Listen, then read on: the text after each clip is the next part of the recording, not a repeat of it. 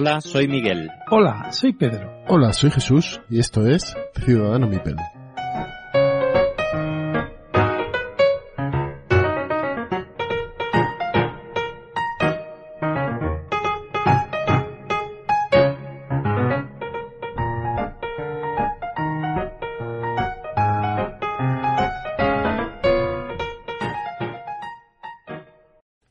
Todos y bienvenidos a Ciudadano Mipel, episodio número 53. Y por aquí tengo a Pedro. Buenas noches, Pedro, ¿cómo estás? Hola, buenas noches. Pues nada, pues muy bien. Un placer, como no, estar aquí otra vez y nada, como siempre, a hacerlo lo mejor posible. Estupendo. Como podréis pensar, y si no lo he presentado, es que Miguel no está otra vez con nosotros. Eh, bueno, pues desde aquí un abrazo muy grande y esperamos que, que dentro de poco vuelva, vuelva aquí a, con nosotros a, las, a los micrófonos y a las ondas. Pero antes de empezar con los comentarios, vamos a, a, descubrir quién ha sido el ganador del concurso de, del tercer aniversario, que ya sabéis que estaba premiado con un batalla de Rokugan que nos cedió amablemente eh, Juegos de la Mesa Redonda. Así que eh, hicimos la pregunta, que tú te acuerdas cuál era. Eh, no. No. no engañar, más la, la pregunta era que en el episodio número 48 habíamos hablado de juegos de que fue de, y uno de ellos era un juego del año 2017 que se las prometía muy felices y que iba a ser el bombazo de Essen y al final quedó en, en el petardillo. Y preguntábamos cuál era ese juego. Así que hemos recibido bastantes eh, respuestas a la, a, la, a la, pregunta y la respuesta definitiva era Agra. Agra, el juego de, del año 2017 que todo el mundo hablaba de él meses antes y cuando empezaron las primeras partidas empezó a perder enteros como, como una mala empresa en, en la bolsa. Y de todas las personas que nos contestaron, nos mandaron un correo y contestaron correctamente, hemos hecho un sorteo y el ganador ha sido Luis F. Nicolás. Bueno. Así que enhorabuena.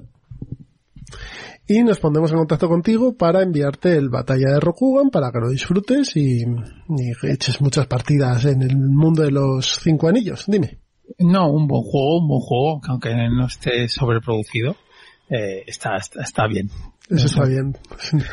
A ver, no, a ver, a mí me gusta la sobreproducción siempre, pero en este caso digo, joder, si le hubiesen metido un poco de plástico y me, me da pena porque el juego es bueno. Y luego no, y que, que, que, está muerto también. O sea que no va a haber, no va a tener expansión. Pero creo que te traía ya todas las facciones y demás. Sí, sí, sí, sí, pero lo típico, o sea, tú juegas al juego y dices, le falta una expansión, en serio, con una que le metan más cartitas y tal y cual, Habría, ya, olvídate, olvídate. Pero vamos, un buen juego se va a Luis y nada, a ver si en el, cuando lo reciba, si no le importa en el Twitter, que nos, nos ponga.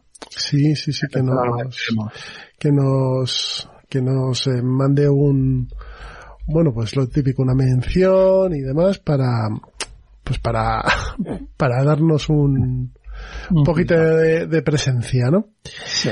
Y tenemos bastantes noticias, pero si te parece, vamos a, a, leer los comentarios de los oyentes, ¿de acuerdo?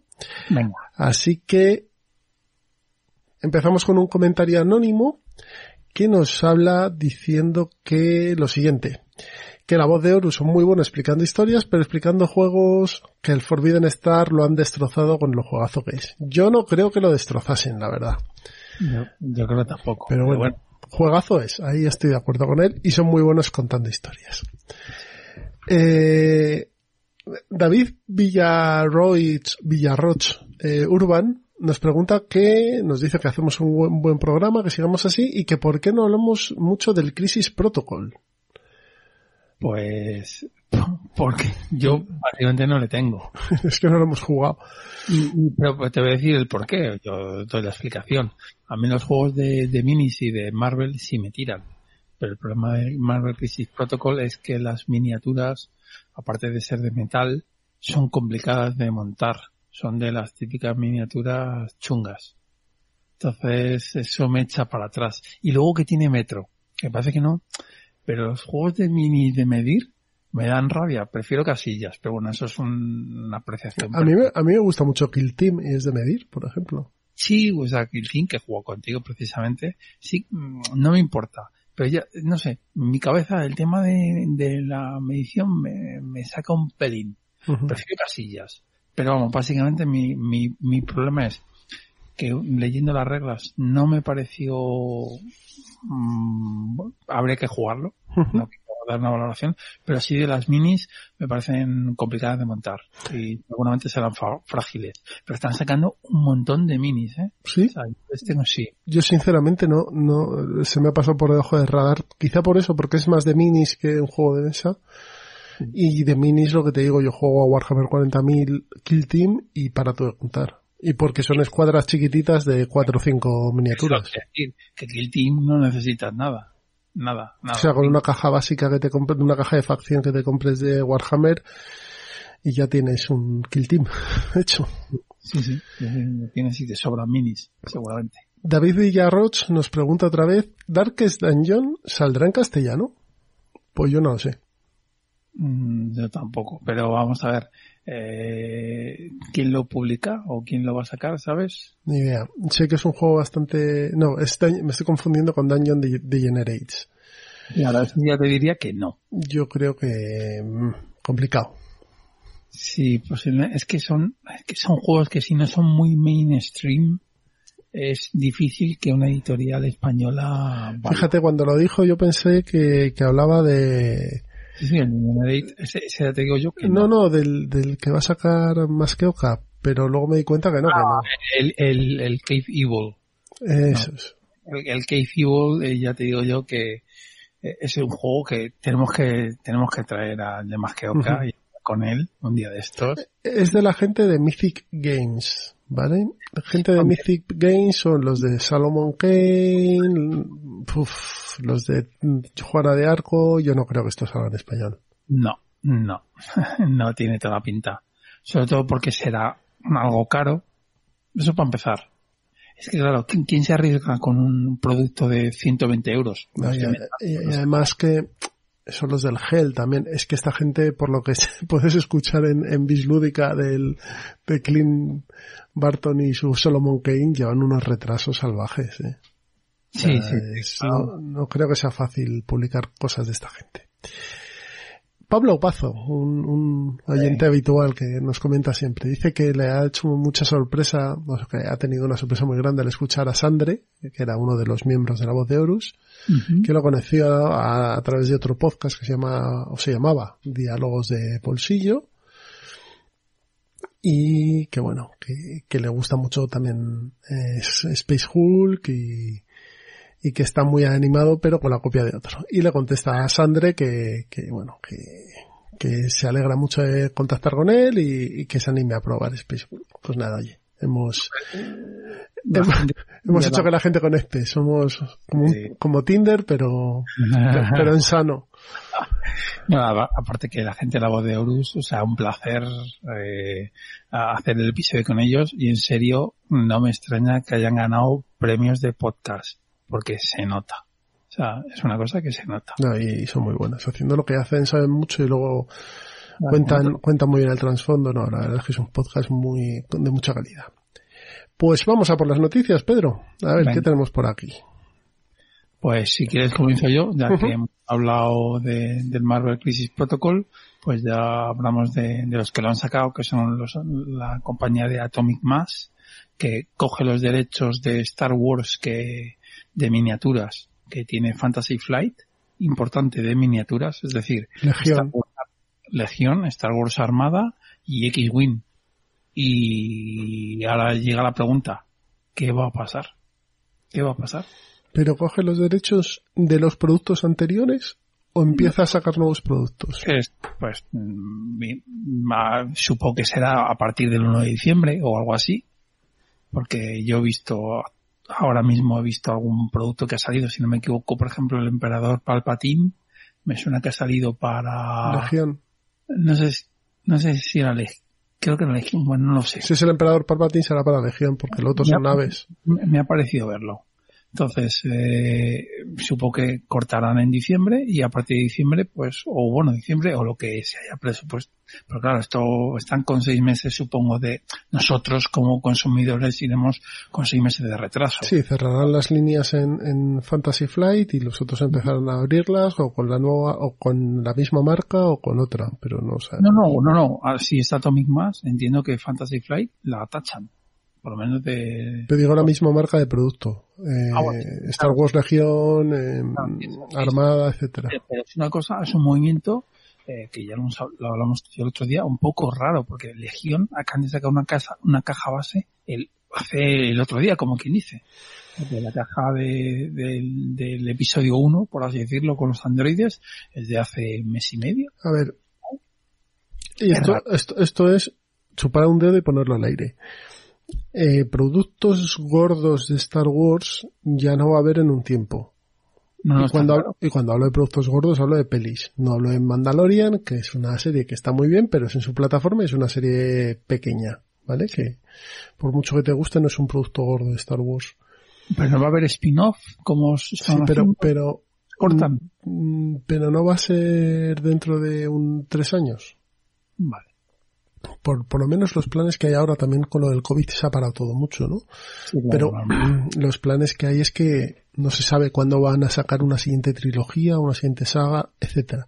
Con lo cual esa IP, esa propiedad intelectual, em, se ha devaluado. También, también porque Disney ha sacado muchas pelis muy juntas y también la gente, sí, sí, Sí, pero, pero ese es el criterio de Disney, de sus pelis y demás. Pero en cuanto, lo, lo, lo que, poco a juegos. sí, pero lo que, lo que trasciende en, en Fantasy Flight, que son los que han pagado la licencia, es que tienen una licencia que les ha debido costar un Perú, Sí. y, y que no va a ser rentable a poco tiempo porque bueno, no, no va a haber juegos de mesa. O sea, no va a haber productos en los que ellos puedan promocionar, etcétera, y vayan en la estela de, de ese producto gordo que es la peli, ¿no?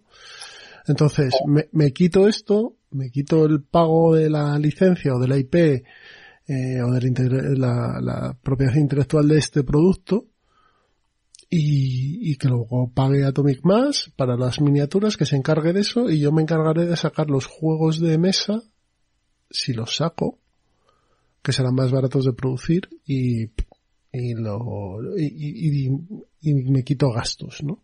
Pero esto es una suposición, ¿eh? Bueno, es que otra suposición es también que Fantasy Flight se esté troceando. Hombre, eso hay rumores de que se está haciendo eso con Fantasy Flight Games.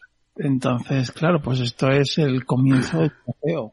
Hombre, a día de hoy, si tú te fijas de las licencias gordas que tienen, Ya, nada. el juego que está un poco así más vivo Marvel. y Arkham Horror, el FG. Horror, sí. Pero claro, son, son juegos muy baratos. O sea, que decir muy baratos. De- de- que tienes unas cartitas por 15 pavos. Sí, que no son cajas básicas de 100 pavos o de 170. Sí, que ahora han sacado la caja básica de Descent tal, pero a ver cómo le sale. Claro.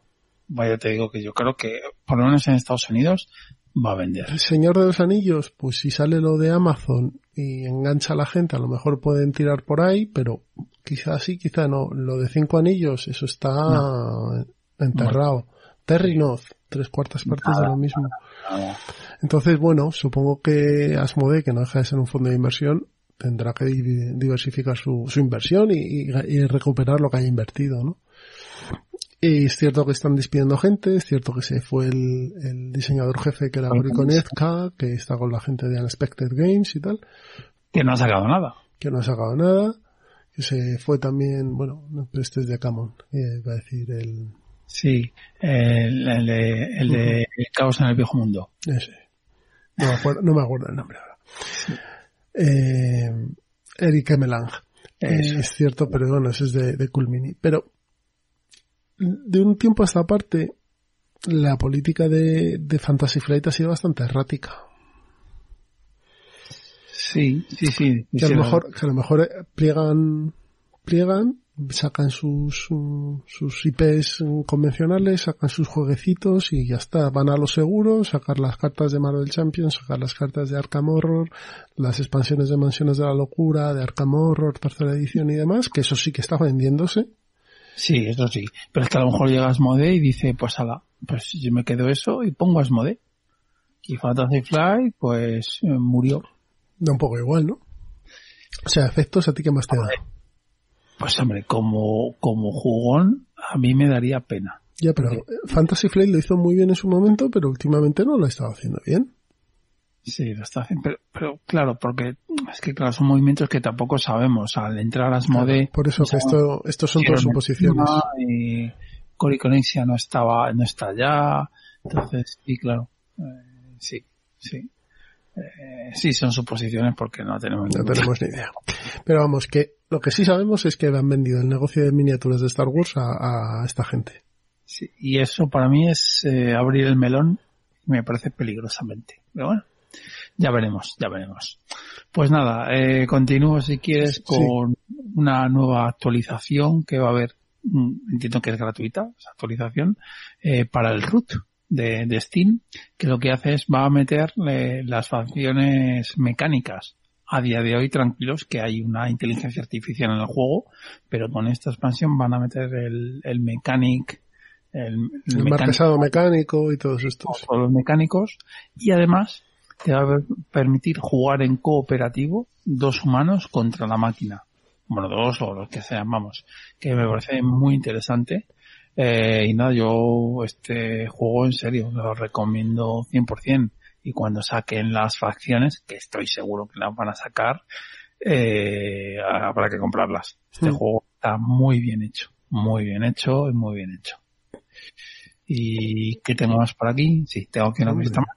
Es eh, Acran Digital. No sigo en Steam. Bueno, en el ordenador, mejor dicho, Acran Digital, que ha hecho también eh, las versiones digitales del Charterstone o Estambul o del Steam, el de Martin Wallace, eh, ha anunciado que su siguiente título va a ser el Concordia. Y a mí eso me llena de orgullo y satisfacción. satisfacción. Ah, Estambul está muy bien, ¿eh? Yo lo compré en una de estas ofertas que estaba a 3 euros. Y la verdad es que, de hecho, comprándomelo, no me he comprado la Big Box en físico, porque es que, es que ese, ese, es el problema, que hay ciertos juegos que se juegan tan bien en digital que dices, es que no quiero cambiar el, el formato donde estoy jugando. Y pues el Estambul es, es uno de ellos, o eh, el Steam tengo ganas de probarlo. La verdad es que ese es lo típico que es está un pelín pasado de precio. Entonces, hay que esperar, hay que esperar. Y en Concordia, estos tíos han hecho buenas IPs, estoy seguro que van a hacer un buen trabajo y el juego va a estar, vamos, chachipiruli. Sí, y encima te sacarán Concordia y luego Concordia Salsa y Concordia Expansiones y todo. Todo, todo, Entonces, si está bien, bien implementado. Y luego si pillas una oferta y te sale de todo por nueve pavos, pues, pues, pues ya está. Es, es como el, el, el, de Marte. El, eh, Terraforming. Terraforming. Otro, otra, otro juego que está muy bien hecho. Yo estoy, yo estoy esperando a que saquen Preludio porque me, me lo voy a comprar. Claro, y, y, es, un, y es un movimiento un poco raro el tema del preludio, porque en, en ordenador las partidas no duran mucho, porque no duran, no es como en tablero, se acorta. puede que sea la más fácil de implementar así a priori, y luego ya van viendo cómo hacen las otras. No sé, no, son solo cartas, preludio? Sí, el, el, bueno, preludio son, son las facciones cartas. No, pero no tiene algo, joder, ahora no me acuerdo no tiene tablero, algo de tablero, nada. Son las cartas de las corporaciones nuevas y supongo más, más cartas de juego, vamos. Sí, sí, sí. Pues entonces sí, claro, es, es, lo más fácil de implementar. Bueno, pues Seguimos con, con las noticias. Skateer, eh, el nuevo MOBA de TGC Factory en las tiendas el próximo día 18 de diciembre. MOBA, yo que soy un señor mayor no sé lo que es, Pedro os va a explicar lo que es un MOBA. Pues MOBA significa Multiplayer Online Battle Arena, básicamente. Y es eso, pues un, es un subgénero dentro de los, bueno, esto, este, esta acepción nace en los videojuegos y es un subgénero dentro de los videojuegos de, estrategia. Y básicamente es que los jugadores toman el control de un personaje, el cual tiene una serie de habilidades y van eh, mejorando durante la partida. Y básicamente en los MOBAs tradicionales el objetivo final suele ser eh, destruir como la, torre o la base del, del, enemigo. Vale. puede ser también un, eh, una, eh, ¿cómo se llama? Eh, una captura de bandera o, una serie de objetivos que están dispersos por el mapa. Pues un nuevo MOBA, esta vez de TGC Factory, la verdad es que el aspecto gráfico es muy chulo. Nos han mandado la nota de prensa con capturas de las minis pintadas y demás y, tiene muy buena pinta. Tiene un aspecto medieval, fantástico y, pinta bastante bien este Sky Tier. Y de precio seguro que también. Ahí no, no, no venía. Mejor. Será, pero será carete porque hay bastante mini ahí. Para no asustar. Bueno, Gates of Delirium y Terror Below en español por eh, Games. Eh, estos son dos juegos de Renegade. Eh, Gates of Delirium es un juego ambientado, creo que tiene eh, ambientación Lovecraftiana, que vas pues, eh, volviéndote loco usando las cartas de un lado sano y de otro lo cuerdo y demás. O sea, un lado cuerdo y otro loco. Y luego Terror Below, que yo hablé de aquí, de él hace pues unos años, ¿os acordáis cuando hicimos lo de Essen 2019? Sí, hace, bueno, hace... Pero no, pero no un, un, poco, yo creo que un poco menos. en verano del 19. Por, no, en verano del 18, ojo. ¿En verano del 18? No, de verano del 19, verano del 19. Verano del 19 hablamos de los juegos que nos interesaban de, de este, del próximo Essen, de ese próximo Essen, y yo hablé del Terror Below, que es el juego de la peli Temblores. Ah. Mm, interesante, entonces. Y lo va a sacar eh, eh GenX Games, así que oye, eh, si os gusta la peli Temblores y demás, eh, tiene pinta de ser un juego sencillito y, divertido. Los dos, ¿eh? Tanto Gates of Delirium como Terror Below. Es, es, el target de, de GenX Game. GenX Game, lo que ellos intentan al menos, son juegos que tengan un IP con cierto impacto, concierto, entre comillas, o sea, que, que, que te provoque eh, dinamismo, o sea, de pelis o algo así, y luego juegos familiares, aunque el término familiar siempre es un poco, parece que suena despectivo. Un euro medio. Sí, por ejemplo, creo que Gates of Delirium sí que es un poco, a lo mejor tiene alguna mecánica más euro. Terror Below es un temático coma Meritras un poco que tú vas huyendo de los gusanos que se van a intentar comer tu coche. Sí, y además eh, con, con precios siempre muy competitivos. Hmm. Yo creo que GenX siempre, o sea, tiene, tiene, el producto, yo creo, muy claro en la cabeza y su línea va en ese... Quizá hablaba, hablaba Ray que en Punto de Victoria que quizás no tienen mucha repercusión en medios.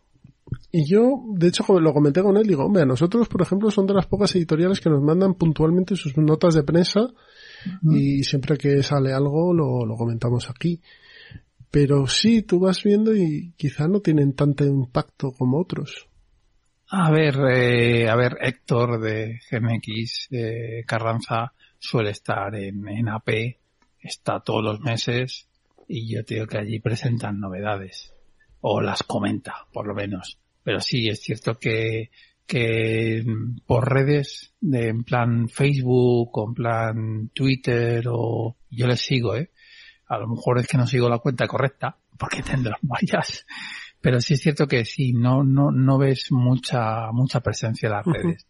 Pero pero bueno, oye, em, ni mucha ni poca. Bueno, a nosotros no, nos pasan la noticia, ¿no? Sí, sí, a mí me, me parece fenomenal que nos pasen las notas de prensa porque es la única manera de enterarte un poco de todas las novedades. Y aquí, señores editores, eh, por favor, hacer caso a mi compañero, que notas de prensa nos enviáis pocas.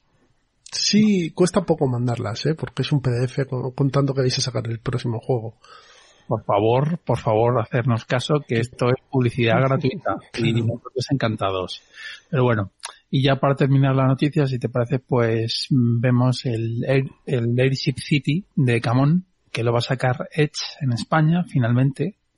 Eh, 40 euros, o sea, el precio 39.95 y es un juego japonés. Supuestamente es durete, supuestamente el, el, el peso, ¿cuál es el peso? Peso de 3, pues sí, peso de 3, no es, no es súper duro, pero vamos. yo en la CLBSK que estuve, que fue la del 19, había bastante gente dándole al Airship City este. Y nada, también Camón es que me da mucho miedo, tío. Por eso no, porque Camón... Son capaces de lo mejor y de lo peor. Eso es, Entonces, o sea, tienen cosas como eh, la edición de de Reiner Nicia del juego este, ¿cómo se llama? El Modern Art. Sí. Que es una pasada de, juego. El juego es una pasada y la edición de Cool Mini or Not es muy chula. Quizá no es tan tan lujosa como la de los coreanos que ha sacado Arrakis.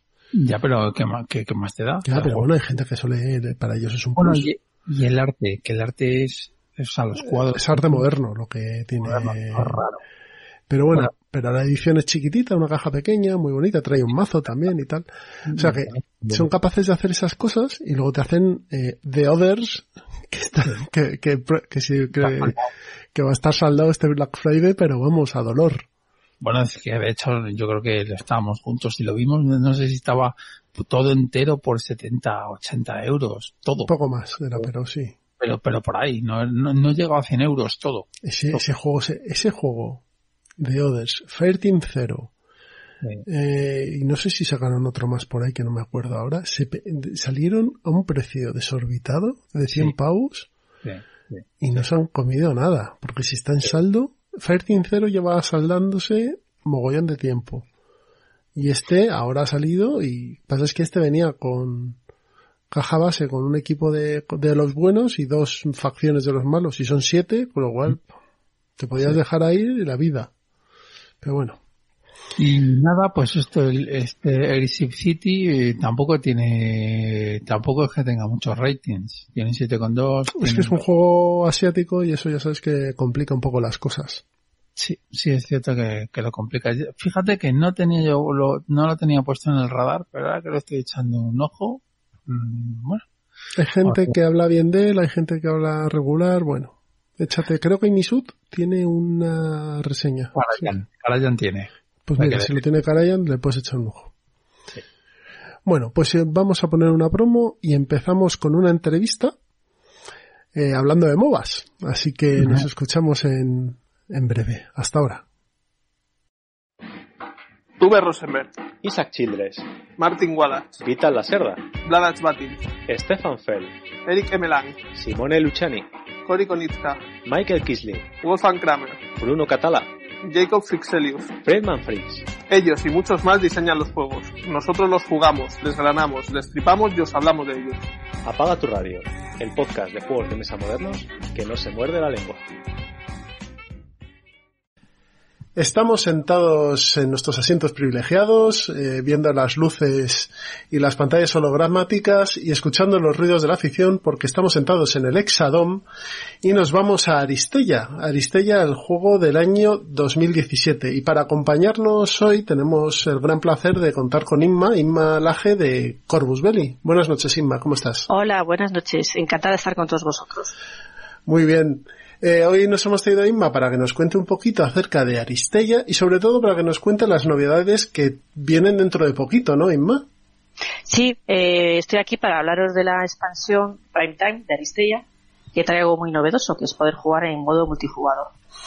Bueno, pero antes vamos a hacerle la ficha, si quieres, de la BGG y empezamos, empezamos a hablar de, de Aristella. Aristella, juego del año, como os he dicho, 2017 para dos jugadores diseñado por Alberto Aval, Jesús Fuster y David Rosillo, eh, con Kenny Ruiz como diseñador gráfico y editado, como os he dicho, por Corvus Belli, con un 8,4 de nota y 726 ratings y un peso total de un 303. Un peso un poco elevado, ¿no, Pedro? Mm, no, no creas, ¿eh? O sea, yo creo que sí, es un pelín elevado, pero, pero está bastante, yo creo que está bastante acertado, ¿eh? Es un juego que tiene de reglas es sencillo, pero sí que tiene cierta complejidad luego a la hora de jugarlo, de jugarlo bien. Pues si querés empezamos hablando con... Y, y- Bueno, Sí. lo primero que Inma se presente porque como Exacto, es sí, que también... primera vez, que- Es la primera vez, sí. pues nada, ¿a qué te dedicas en Corbus? Un poquito... Sí, pues yo ya llevo bastante tiempo trabajando en Corbus. Empecé a trabajar hace como unos 10 años más o menos, empecé desde abajo. Primero empecé trabajando en producción, fundiendo, cortando las miniaturas, empaquetando. Después pasé a montar pedidos y hacer eh, moldes de miniaturas también. A raíz de una enfermedad que me obligó a estar de baja mucho tiempo, pues decidí formarme en marketing digital pues, para estar un poco ocupada. Pues se sabe que de las bajas uno no hace nada más que descansar, como que dice. Y desde entonces pues llevo casi cinco años ocupándome de las redes sociales, primero como community manager y ahora como social media manager, planificando la estrategia de contenidos, las campañas de publicidad en redes sociales, entre otras cosas. También soy, se me conocía en el foro antiguo como Morgana, ahora ya no soy tan activa. Eh, pues se, se acuerdan, ¿eh? Sí, porque tú has estado desde de antes de Aristella y cuando empezó Corbus Sí, sí, con sí, Infinity, ¿no? Con Infinity, sí, exactamente. Infinity, que para quien no lo sepa es el juego de escaramuzas bélicas sí. de, de Corvus Belli, que sería haciendo una extrapolación, haciendo una extrapolación lo que es Kill Team en, en Warhammer, ¿no? O sea, pequeños, pequeñas bandas eh, y escenarios más pequeños que, que los wargames enormes de miniaturas, ¿no? No, bueno, Sí, son, son escaramuzas. sí. son escaramuzas que cuando salió el juego lo petó, lo petó mundialmente. O sea, así de claro. Sí, porque era una estética también diferente, porque era una estética más de ciencia ficción, que, pero más tipo mm, Manga, ¿no? que de aquellas no existía.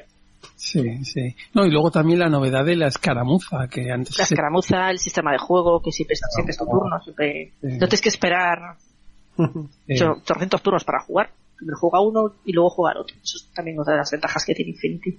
no, no, sí, sí, sí, la verdad es que, que, que hubo un antes y un después. Pues, pues, Y Inma, ¿cuál es, cuál es el origen de Aristella? ¿Por qué ese nombre?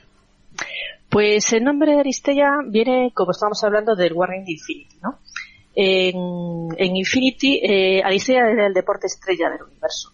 Eh, de hecho, aparece ya en la primera edición del juego en el año 2006. Nace con el juego. En el trasfondo de Infinity aparece definido como el deporte extremo de contacto más de moda, ¿no? Y en este trasfondo ya aparecen jugadores míticos de Aristella, como eh, Will Bill y Miyamoto Musashi.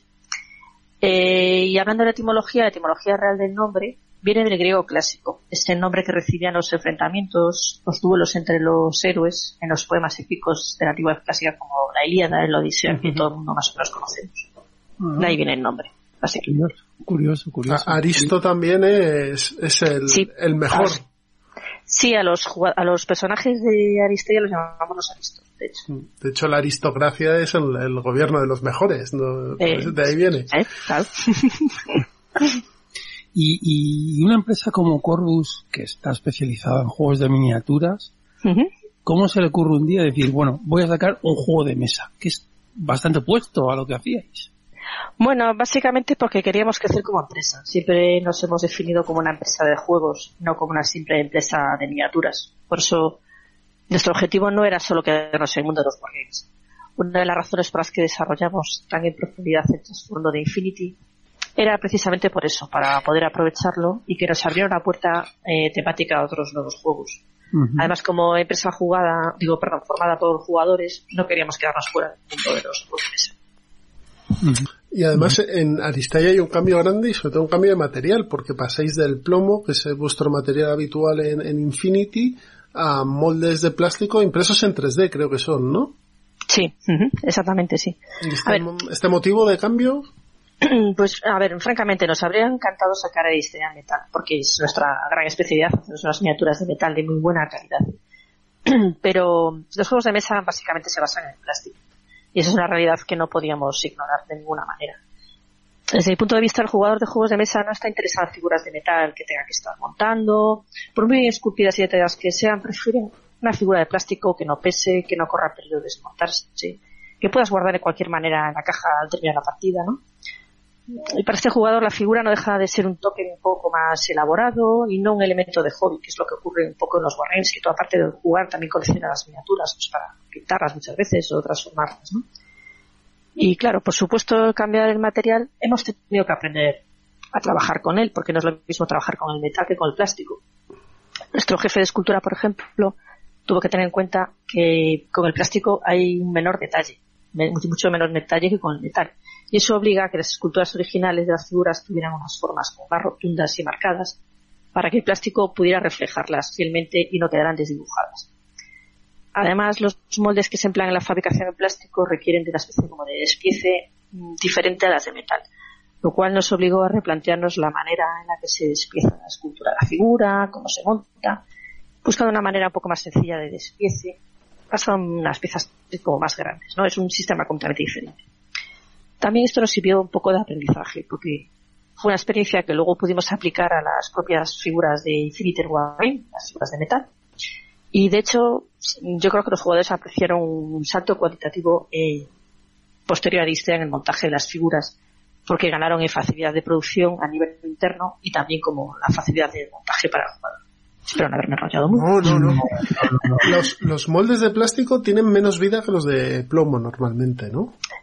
Los, sí, sí, suelen tener menos. Bueno, a ver, hablamos de métodos de plomo, pero ya no usamos plomo, ¿eh? Ah, decir, la aleación que usamos hace mucho tiempo que no usan plomo, pero bueno, nos hemos quedado un poco con la, con la denominación de plomo. Es la etimología de plomo, pero bueno, plomo no es. Eso. Sí, sí, sí. Sí, los moldes de plástico, eh, por lo que hemos visto, sí duran mucho menos que los de metal. Además, eh, no sé, es como, el metal es como más eh, reciclable, por decir una manera. Tú el metal lo que te va sobrando, las miniaturas que te vas saliendo mal, lo que sea, al pasar, cuando no pasan el control de calidad, las echas a refundir y, y lo puedes seguir utilizando ese metal. Con el plástico ya no sé si será tan, tan factible hacer eso. Y hombre, yo mm, como jugador sí que mm, sí que he visto un avance en las minis de plástico desde cuando salió el base, que las minis eran un poco reguleras no están mal, pero eran reguleras a las últimas expansiones que están bastante. Claro, hemos ido, hemos ido aprendiendo. Sí, sí, habéis ido aprendiendo. Aunque sí es cierto que cuando sacasteis el base, que hubo un base con miniaturas de metal, está muy bien. O sea, claro, es que es lo nuestro son las miniaturas de metal, es la, diferencia. No, no, la verdad es que no, color, no había, no había calor y, y Es que es eso, el paseo de la miniatura de metal es completamente perdón, del plástico al metal es completamente diferente. El plástico pierdes volúmenes, pierdes formas, pierdes definición. Ese es el problema. Entonces, cuando ponías una de metal con la copia exactamente de plástico al lado, pues ahí es cuando se notaba. De hecho, de hecho en Defiance, el, el proyecto este que salió después, que es un juego de mazmorreo entre comillas, eh, que es también juego de mesa, ahí sí que van con, vais con esculturas de metal, ¿no? Con miniaturas de metal. En Defiance no, vais a plástico, solo el único producto de plástico que tenéis es este, Aristella.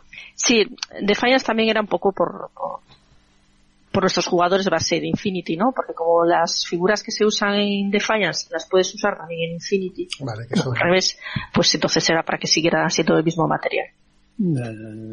Y en cuanto al, juego base de, Aristella, ¿cuánto tiempo de desarrollo tuvo? Pues en total todo el desarrollo, diseño, impresión, pues fueron casi dos años. El desarrollo de reglas propiamente, pues sería algo más de medio año. Aunque también es una cantidad de tiempo difícil de precisar porque hubo mucho testeo y no solo se desarrolló el, core, sino también eh, alguna expansión como Soldiers of Fortune y algunos perfiles de personajes que han sido publicados después, como Batman, Gaia o Finders, iban un poco trabajando en paralelo. Que, es, que lo que te quería preguntar, que, que cuáles son más o menos los pasos que habéis seguido para el tema de las expansiones, porque la verdad una, una de las características que yo creo que tiene el juego es que es súper equilibrado. Es decir, si te compras el base y no te compras nada más, si vas a torneos, eres igual de competitivo que el último que te ha comprado la última expansión que salió. Bueno, es que a nosotros nos gusta mucho el amor al detalle, ¿no? Somos como muy perfeccionistas, que se nota en el hecho de las miniaturas de metal, cuando las ves también, y eso también los, lo, exportamos al diseño de, base de las reglas, ¿no? Eh, el proceso básicamente primero se crean unos perfiles atendiendo a los, a los roles perdón, o la combinación de ellos que se quieren ofertar. Conforme se van elaborando los nuevos perfiles, se van creando visualmente al personaje, ¿no? La fase de diseño. En una primera fase de testeo se determina el impacto del nuevo perfil. Y en este punto nos aseguramos de que, digamos que no rompa y que no deje obsoleto ningún otro personaje ya publicado. Es muy importante que el nuevo personaje también ofrezca una nueva forma de jugar o solucionar ciertas interacciones del juego, pero no debe ser, simplemente una versión mejorada o autorizada de un existente. Algo tiene que tener su entidad propia. Si llegado a este punto, si no se cumple este punto, el personaje se echa para atrás e incluso se manda como a la nevera a la espera de poder ser retomado más adelante si procediera. Si el nuevo perfil es apto y cumple esta condición, entonces pasa a testing externo donde se van puliendo las, sus habilidades y tácticas. O sea que tenéis testeadores que no son de la propia compañía y le dais... Exactamente. Tenemos eh, testes eh, internos y externos. Tenemos los dos. ¿Y eh, cuál es tu personaje favorito?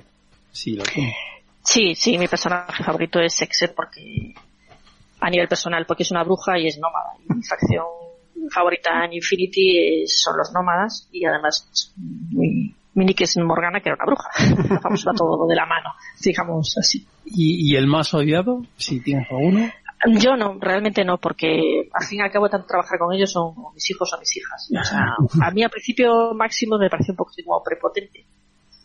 Pero eh, es algo que no sabe mucha Maximus es, de Panamérica, ¿no? Sí, es Panocea. Panocea. Sí. Em, al principio hicimos como eh, perfiles de Twitter de los personajes principales del coro, ¿no? Y nos los repartimos entre varios y entonces cada uno llevaba uno. Me tocó Maximus y dije, mierda. Yo quería Excel. Y pero bueno, al final le cogí cariño a Maximus. Bueno, Qué remedio también, ¿no? La, ¿Qué, qué remedio, digo. menos, sí, pero bueno, pero, si al final te metes en su piel y, lo entiendes y, es un personaje. La, verdad es que la caja básica viene, mm, para los que no habéis jugado al juego o no lo habéis visto nunca, viene con ocho personajes en dos facciones predefinidas que luego tú puedes mezclar tanto como quieras y la verdad es que sí que dan bastante juegos sin necesidad de comprarse ningún tipo de equipo adicional o personaje adicional. es, una caja base completa que no necesitas nada. O sea, las, expansiones son porque quieres. Sí, ocho, con ocho personajes puedes hacer bastantes permutaciones de equipo y bueno, a lo mejor están más descompensados o no, pero, pero te permite... y luego sobre todo que también tiene varios modos de juego, que parece que no, que además lo han ido ampliando con el paso del tiempo y parece que no, pero es que el juego, el base, o sea, no necesitas más, lo, digo así de claro. Yo soy un completista asqueroso y tengo todo, pero eh, no recomiendo, no hace falta comprarse con el base suficiente.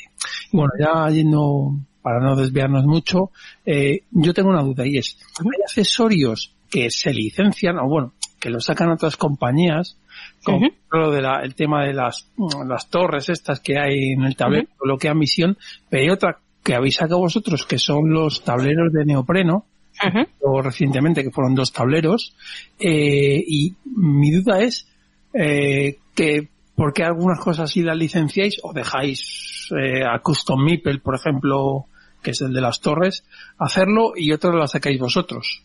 Pues por tiempo o... No, en realidad puedes encontrar tapetes de neopreno también en TipCat Studio, que es otro de esos partners, y tablos de madera en Warsenal y Custom Meeple, por ejemplo. Mm, nosotros eh, sacamos ese abdomen neopreno como una manera de facilitar al jugador el acceso a este elemento, porque muchas veces pues el cliente el jugador tiene dificultad para adquirir los productos pues, de los partners en su tienda más próxima o por cualquier razón que sea y quisimos un poco facilitarlo. Por otro lado, realmente los partners proponen sus propios diseños y normalmente les damos luz verde a los que nos presentan, siempre bajo nuestra aprobación final, pero nos suelen presentar cosas muy, chulas y muy bonitas. Y así es una forma también de que el jugador tenga varias opciones para poder customizar. O sea, que la tienda o, bueno, la compañía X Oye, quiero sacar esto para Listella y vosotros lo analizáis y decís sí o no. Exactamente, sí. Vale, vale, vale, vale, vale. Muy, muy bien, muy bien. Analizamos el mercado, pues a ver si hay, pues tenemos un exceso de, por ejemplo, de panes de tapetes, pues se miraría exactamente también para qué mercado está hecho, porque a lo mejor solo van a vender en Estados Unidos o solo van a vender Vale. ¿Licenciáis para varios tipos? O sea, Europa.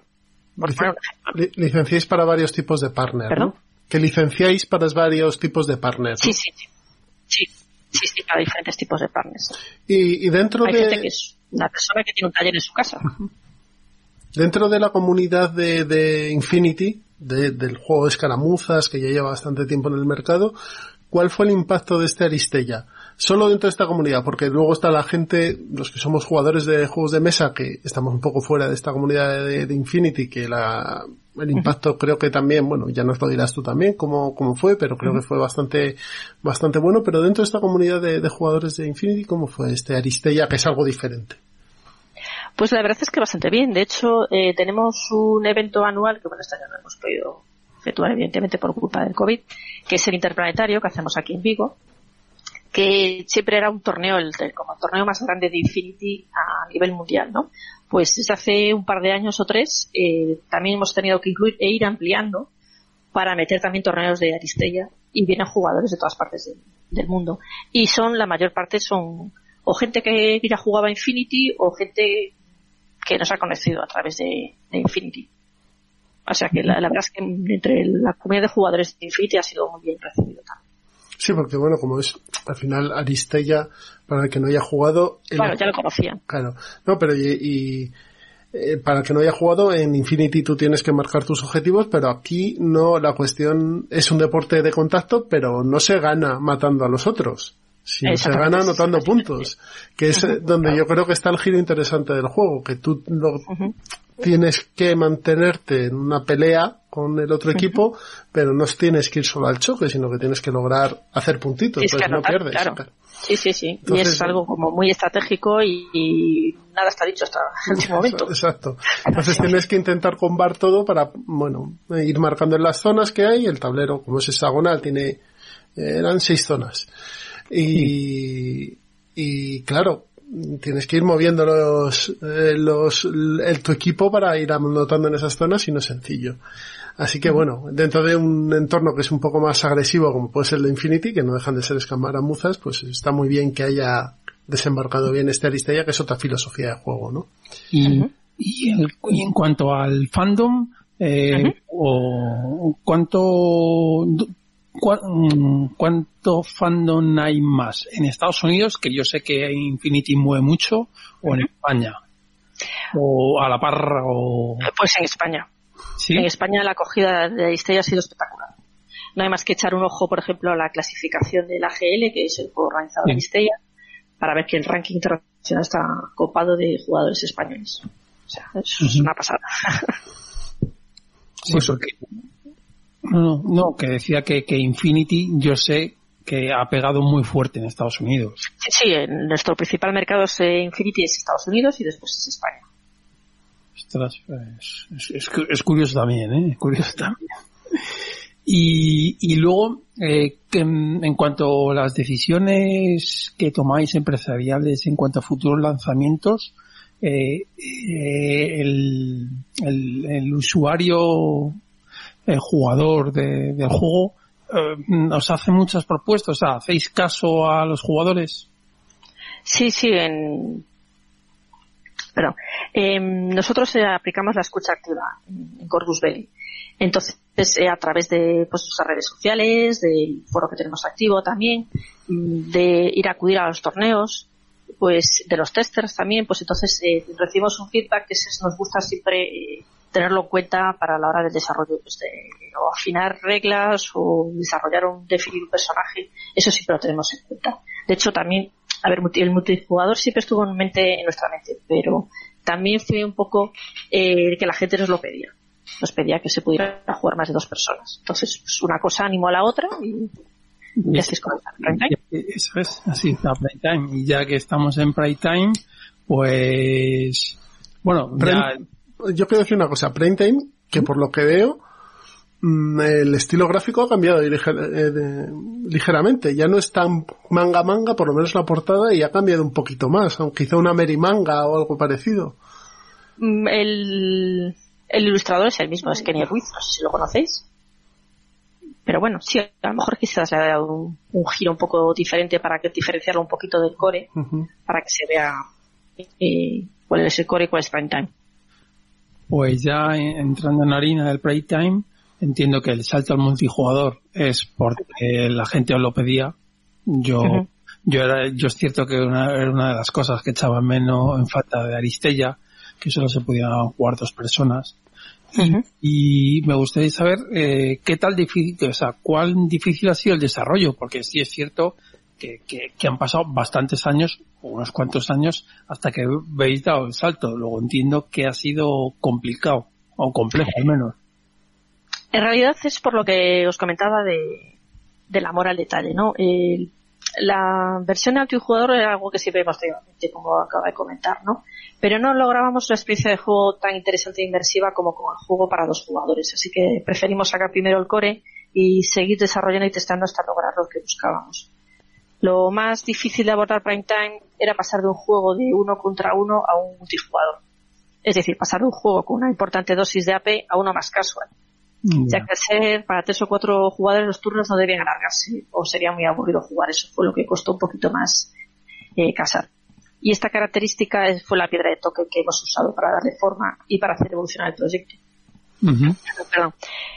Em, incluso conforme se testeaba, íbamos identificando los elementos que debíamos modificar, como la escaleta o incluso retirar, como la enfermería, para proporcionar una experiencia divertida a cuatro jugadores sin perder la, la esencia del juego, básicamente. Y en una última fase de desarrollo vimos también la oportunidad de incluir numerosos elementos de juego que además de aportar variedad y diversión a la experiencia multijugador nos servirán también para publicar nuevos escenarios para juego uno contra uno, ampliando aún más las posibilidades de Aristella. O sea, ya no es solo que saquemos Prime Time, sino que estamos mm, cimentando un poquito más Aristella. Y en cuanto, y bueno, ya has dicho, mi pregunta era la escalabilidad, de la expansión, que ya me has dicho que van a jugar a tres. Y sí. ¿Esto cómo sería? Eh, ¿Puede ser dos contra dos? O sea, ¿qué modos de juego hay ahora? No, eh, pueden jugar máximo cuatro. Sí. eh, va, cada uno va con, no es multijugador eh, colaborativo. eso es, no es cooperativo, vale. Es, es cooperativo, perdón. No te preocupes. O sea, es cada uno va cada uno juega, sí, sí, sí, sí, sí. Vale, vale, vale, vale, vale, vale. Y es también a, a hacer puntuación, o sea, los modos de Sí, sí, juego sí, son sí, parecidos a, a los Sí, anteriores. sí, se han adaptado algunas reglas y componentes Pero para más jugadores, pero y es, vale, vale. Pero incluyen, ¿los equipos siguen siendo de cuatro por jugador, de cuatro personajes, o, o se reduce el número de personajes? no, no, sigue igual, sigue igual. O sea, lo que hay es más miniaturas en el, en el tablero, ¿no? Sí. Y, y qué va a contener la caja, porque es que es cierto que yo, eh, ahí sí que la culpa es tuya, ¿eh? Te echo la culpa. buscando, sí, porque buscando información en la página web y por las redes sociales, la verdad es que se ha visto poco. O sea, yo he visto poco. Sí, bueno, es que eh, están empezando a llegar las copias aún para reviews, para prensa, por ejemplo. El juego sale este, este viernes a la venta y ya vamos a hacer una campaña de publicidad un poco más, más fuerte. Eh, el contenido, eh, uf, va a ser bastante, a ver. Paciencia. Eh, además de las fichas de estado y de control que son necesarias para jugar, Prime Time también incluye un libreto con las reglas completas de Prime Time y todos los nuevos elementos de juego que incorpora. Escenarios, que hay dos escenarios diseñados para la introducción y se incluyen cinco nuevos escenarios para jugar a Prime Time también. Un hexadome con un nuevo diseño que por un lado muestra por una cara una distribución y de casillas bloqueadas para el modo de juego estándar y por el otro la distribución recomendada para partida de Prime Time de tres cuatro jugadores. Vale, vale, vale. Marcador de Prime Time en vez del underdog Ujú, panel de escaletas, eh, paneles de control también. Claro, para- Sí, que perdón. te digo que para, para los dos jugadores más. O- Sí, claro, sí, todo, sí, sí. Tácticas estándar, cartas de objetivo, ficha de casilla especial, fichas de proyectil corredor, que bueno, los que conozcan Infinity hay unos proyectiles eh, corredores que se llaman Crazy Koalas y Bad Traps, Ujú. que son armas muy populares y que, bueno, las hemos adaptado para, para Aristella. Es, es algo muy gracioso. Eh, después también las fichas de valor y, y después, por supuesto, contenido descargable. Que es nuestra, nuestra filosofía, todo el material estará descargable en la web de Aristella. Ujú. De gratis. eh, este cambio, o sea, este add-on al juego, porque tú puedes seguir jugando Aristella 2 y no necesitas prime time en absoluto, ¿va a incluir a corto plazo nuevas escuadras de jugadores? De personajes, mejor dicho. Sí, es que ahora mismo no hay ningún lanzamiento previsto, porque queremos ver un poco a ver qué, cómo es recibido por el público la expansión, recopilar el feedback de los jugadores, que ya sabes que es algo muy importante para nosotros, y luego pues decidir a ver qué, cuál es el siguiente paso. Pues Jesús. Nada, mí- eh, aparte, aparte de, de, de los nuevos, o sea, del nuevo prime time, eh, algún cambio dentro de Aristella como producto global que, que nos puedes contar eh, en el corto o, o habéis, o vais a centraros principalmente en ver cómo despega este prime time? Sí, vamos a ver cómo despega Prime Time y luego pues también a ver si, si la gente nos lo pide y si hay posibilidad a ver si podemos también meterlo en sistema competitivo AGL, que eso también eh, implica un desarrollo. Vale. Pero bueno, tampoco a ver, es como, como vaya respirando la gente, ¿no? Vale, porque a priori el, el AGL solo va a ser el Aristilla normal de momento. De momento, exactamente. Vale, vale, Es vale. lo que tenemos en mente. Luego, ya sabéis que siempre escuchamos a la gente. No, no, claro, sí. Pero el problema es que como estamos en un año un poco raro, pues claro, es, es- está complicado. Está O sea, complicado. Sí, sí, está complicado. Supongo- Pero bueno, la gente se ha ido buscando la vida, ¿eh? Porque la gente ha, ha seguido jugando. Ujú. Es, es increíble. Eso, es- eso es lo que te da la visión de que el juego está bien. No, no, el juego está bien. Ya te está muy bien. Está muy bien.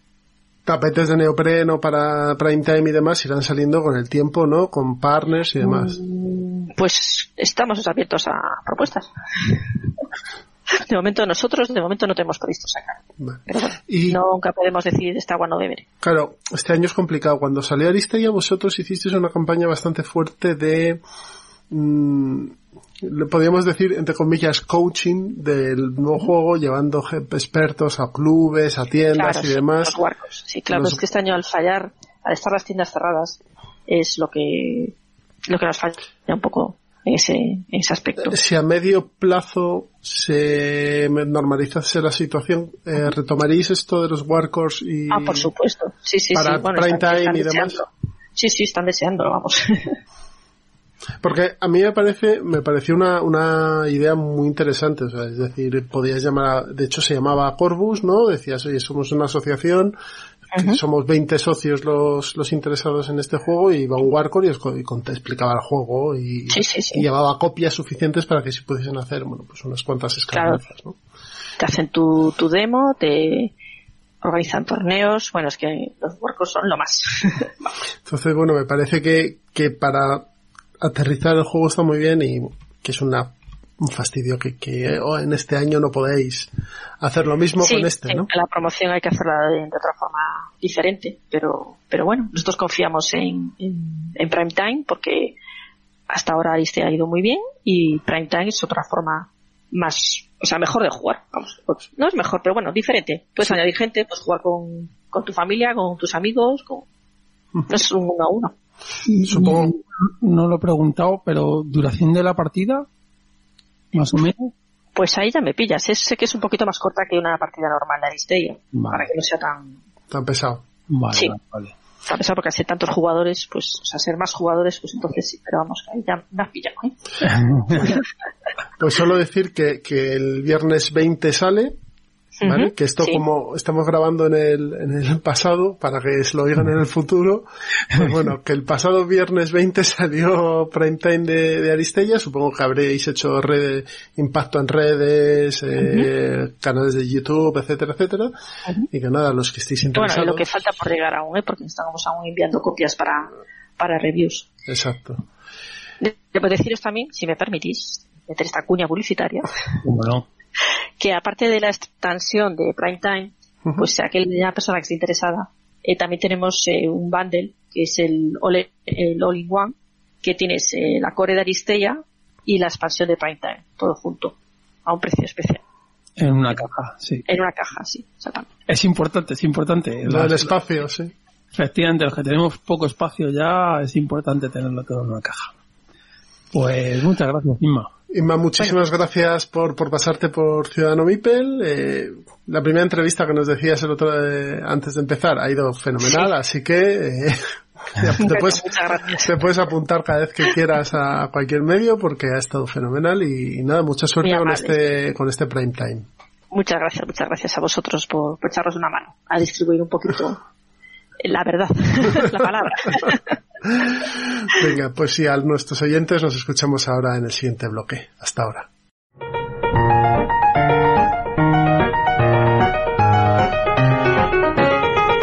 Ya estamos en la charleta y como hemos anunciado en las noticias y como hemos hablado en, en los entremeses, vamos a hablar de juegos MOBA o de juegos inspirados en el sistema MOBA o en, la forma de juego MOBA. No sé cómo decirlo, la verdad. Sí, es, sí, es, es, inspirado porque al final eh, el MOBA es una definición de videojuegos.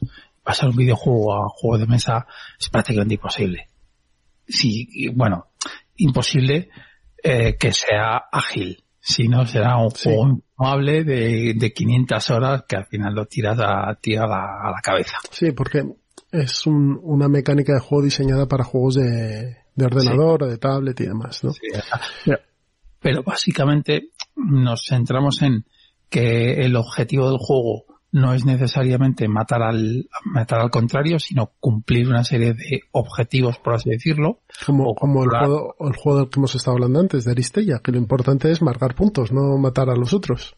Correcto, que le llevas a la enfermería, pues bien, porque vas a tener una ventaja en el caso de Aristella, una ventaja estratégica bastante grande en, en, en, en, esa, en ese turno de puntuación. Entonces vas a poder hacer mayorías. Y, y, te llevas un puntito también. También, pero bueno, pero lo importante es rascar. En el fondo lo importante es que cuando termine el turno rasques tú más puntos que el otro, o si el otro no puede rascar ninguno y tú todos, pues de puta madre porque le das ahí un zarpazo. pero, bueno, pues eso, básicamente lo que se pretende es eh, eso, que puntuar, que no sea matar, que no sea un mata-mata, no necesariamente, y, y que tenga, si hace posible, progresión, que los que vamos a comentar no todos lo tienen progresión es que los personajes vayan mejorando, ¿no? Eso es. Pues si quieres empezamos con el primero que tenemos aquí en la lista. Y es Waylands, el juego del que hemos hablado ya bastante de Martin Wallace, juego ambientado en un mundo fantástico, invent... random. y tienes también Dread.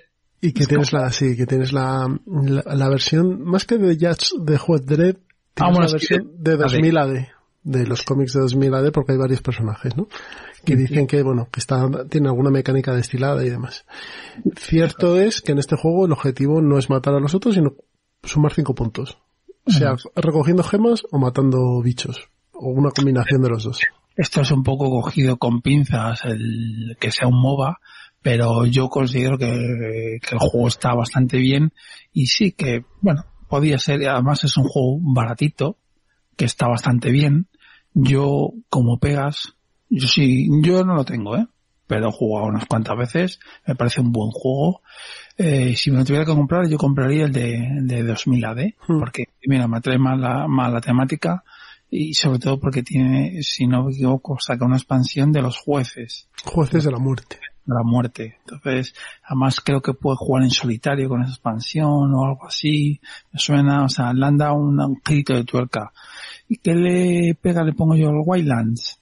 Pues las cartas, que las cartas con las minis, parece que no, pero a mí, o sea, no, o no he jugado las suficientes partidas, pero me, me quedaba la duda de qué carta tenía yo en la mano para saber. No, has, no has jugado lo suficiente. Seguro, seguro. Porque mi hijo, mi hijo, que tiene ocho años, jugado, yo juego con él al Wildlands, lo único que hacemos es quitamos la parte de interrupciones, ¿vale? Porque es un poco complicado. Pero el tío se sabe los símbolos y sabe cuándo tiene que activar a uno, al otro y demás. O sea, en cuanto no miras la imagen de que te aparece en la carta y miras simplemente la simbología, eh, no hay problema. Pero vamos, quitando, quitando eso, me parece que ahí Martin Wallace eh, ha hecho un buen trabajo. Hmm. Mucha gente, mucha gente que critica al, al, Waylands, a mí me parece que es algo diferente a todo lo que ha hecho, o a mucho de lo que ha hecho Martin Wallace antes, pero la verdad es que como diseño está bien. Es un juego que, que no te da más de lo que ofrece, que es un rato de diversión, de puteo y, de, y ya está. Pero, pero, pero es que es lo que te vende. O sea, que decir que... es un juego honrado, no, no, te, no te pretende contar una historia, simplemente tienes que hacerle la vida imposible a los otros y ya está. Y luego en cuanto a componentes, pues las minis no son la paracea, pero está, está así, sí, está, está, está muy bien. O sea, nada que, nada que decir. Pero eso yo creo que es cosa de Osprey Games, porque los juegos de Osprey Games están bien producidos por lo general. Mira, yo, yo, tengo el de... ¿Eh? Eh, los primeros juegos de los pre-games, no. Vale. A partir de no me acuerdo cuál, empiezan a hacerlo mejor. O de, imprenta, que a lo mejor es eso. De, dos años o tres años esta parte, los juegos son mejores. Correcto. Yo me tengo el de Jonathan Strange y Mr. Norrell, el juego este mm. basado en una novela y luego también en una serie. El juego está basado en la novela, además. Y, y la producción es estupenda.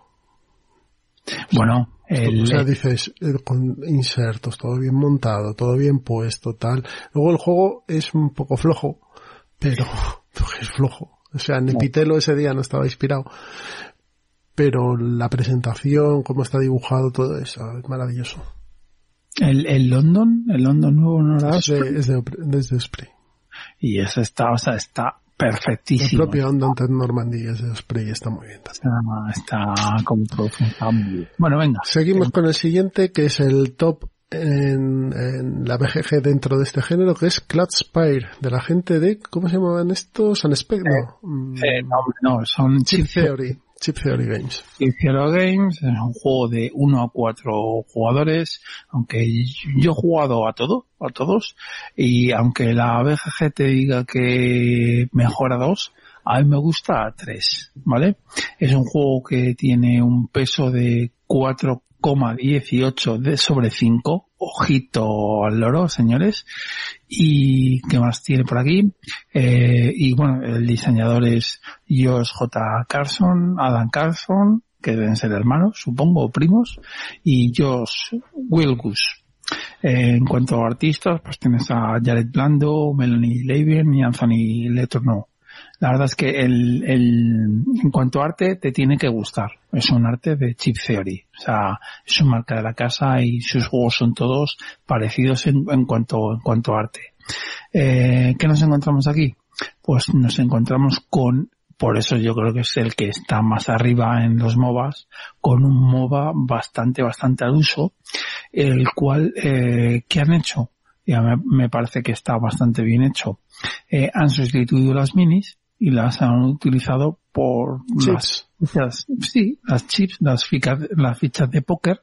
Y bueno, claro, tienes un juego ultra caro, pero, pero claro, es que el tablero es de neopreno, las fichas son, pesan, son de póker y pesan, eh, en los manuales, eh, te puedes tomar una Coca-Cola encima, lo tiras encima y no pasa nada porque son plástico, las hojas de facción también son como hojas de plástico, claro, dices, es caro pues hombre, lo comparo con el Descent, que es más barato un Cloud Spy, y hostia, y dices, hostia, Va a ser, va a ser un, una bella de referencia, ¿eh? el Descent a partir de ahora.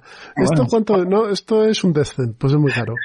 Bueno, pues eh, por debajo de, bueno, por debajo de, de, 170 euros al juego. ¿Qué nos encontramos? Pues en, el, en la juego base son cuatro facciones, eh, luego tienes, hubo un Kickstarter recientemente que pues no sé si cuándo nos va a llegar porque yo, soy Baker, Baker, perdón. Y, y ¿qué más tienes? Eh, bueno, tiene la BGG vienen ocho expansiones, ¿eh? Ocho no, me parecen demasiados. Me parece demasiado. Mm. Porque tiene, tiene una de, una de cartas, viene una que se llama Anchor Plunder, otra que se llama un pack de héroes, una que se llama eh, Horizons Ride. A ver, el Anchor Plunder, el Heroes Monty Pack, el Horizon Wrath y The Rising todavía no han salido, ¿vale? Eso es lo del Kickstarter. Y luego hay, una que se llama Grids. Y Grids, que es así ha salido. Luego tienes Portal Seeker, que era de cartas, básicamente. Y el siguiente es El Joining War and Lore and Eso es, Book. libro de arte y luego el, el, el, el gallo este que es un, El, el gallo. Y luego un gallo ha salido también, sí, es. no, que es que Timothy es un- III se sí, llama. es, es un chip que pues eso que lo, lo venden separado. Ese no es necesario. El, el Greek es la expansión de Greek pues es meterte un, un- una facción más. Esa sí es interesante comprarla. Eh, y en cuanto a las expansiones eh, pues hombre yo es que tengo todas. Entonces no bueno tengo todas. Que, que, que estoy esperando todas. Entonces Pero con el ju- juego base tienes juego de sobra. el juego base tienes juego más que de sobra, o sea, la caja va a reventar, la coges y pesa un quintal por las fichas, claro, pero por todo, está muy bien pensado, muy bien pensado y te cabe todo perfecto, perfecto. O sea, la caja está bien pesada. Que eso también es importante. Dicen, no, te cobro una pasta, la caja es grande, pero no es muy grande, es un, es un, un cubo. Entonces no es una cosa, pesa mucho, es alta, pero no, pero, pero está todo muy bien hecho. Entonces, ¿qué nos encontramos? Pues nos encontramos que tenemos una loseta central y luego depende del número de jugadores, pues se ponen más o menos losetas eh, eh, alrededor de esta loseta central y básicamente lo que tienes que hacer es eh, matar al contrario, no matar, sino ir a su, a su base y dejarla a cero. Son cuatro rondas, si no me equivoco, estoy hablando de cabeza, y, y cada facción es completamente asimétrica. Es un, es una asimetría, no como un root, en el cual de yo hago mi historia y no se parece nada a la tuya.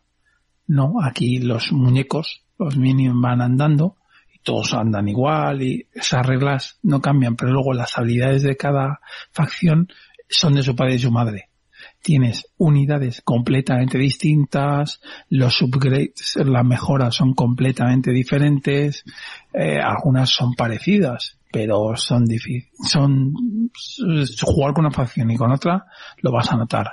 ¿Qué tiene? Eh, tú mueves a los héroes y luego los minions van eh, andando solos, o sea, como si fuera un, un MOBA. O sea, tú mueves al héroe y los minions son tontos y van andando. ¿Y hacia dónde van andando? El camino más, más rápido al, al enemigo. ¿Qué tiene el juego? Primero, curva de aprendizaje. Eh, y el juego tienes que dedicarle un poquito de tiempo porque aunque de reglas parece sencillas, te tiene que hacer clic en la cabeza y tiene muchos detalles que puede que se te olviden en una primera partida. Entonces no es un juego de, "Bueno, me he hecho una y ala, next. No. Tienes que echarle más. Jugar con cada facción se nota diferente. Os lo digo porque he jugado con todas y se nota. Por ejemplo, me acuerdo la primera vez que jugué con los pájaros, que dije, ¿qué coño es esto? No sabía qué hacer con ellos. Y ya me tuve que buscar por la red, tal, y dije, ah, vale, que esto se juega así. Y ya pues, pues juegas eh, las reglas mm, no son las mejores del mundo, me temo. O sea, no, no es que estén mal explicadas, pero no sé, mm, eh, tienes que verte vídeos, tienes que, hasta tienes que mm, gastar tiempo. O sea, no es sacar y jugar. Y, y luego que es un juego caro. Y luego que no tiene minis. Parece que no, pero hay gente que dice, no, que yo quiero minis. Pues no, esto, este juego tiene chips, que para mí me parece una, una genialidad, porque lo que haces es apilar las, la- los chips. Entonces, eso está, está muy bien. Las pegatinas de los chips, es que en serio, es para co- coger el juego y ver componente a componente, porque es una delicia. Son unas pegatinas que te brillan un poquito, que, o sea, quitando el peso No, de- sí, sí, la y, y la ficha como tal es- pesa, o sea, no es una ficha Es de una plasticurrio malo, no, no. Es cierto que la sacaron plástico malo en cuanto a los contadores de salud, los corazones, pero te- ellos te venden las buenas. Pero en el juego base te vienen, bueno, a ver, las malas. Las malas son fichas de póker que no pesan. Pero son fichas de póker. O sea, yo te digo que esa ficha no se manosea prácticamente nada. Puedes aguantar con la ficha mala. Pero que si quieres las buenas, te la venden. De hecho, incluso te venden un tapete para poner debajo del tapete para que es como, no, sé, hay fotos por la BGG que lo vean eh, y la verdad es que es, simplemente para hacer bonito. Bonito. El juego en solitario se queja la gente eh, de que, que es eh, ciertamente cerebral y es un poco puzzle.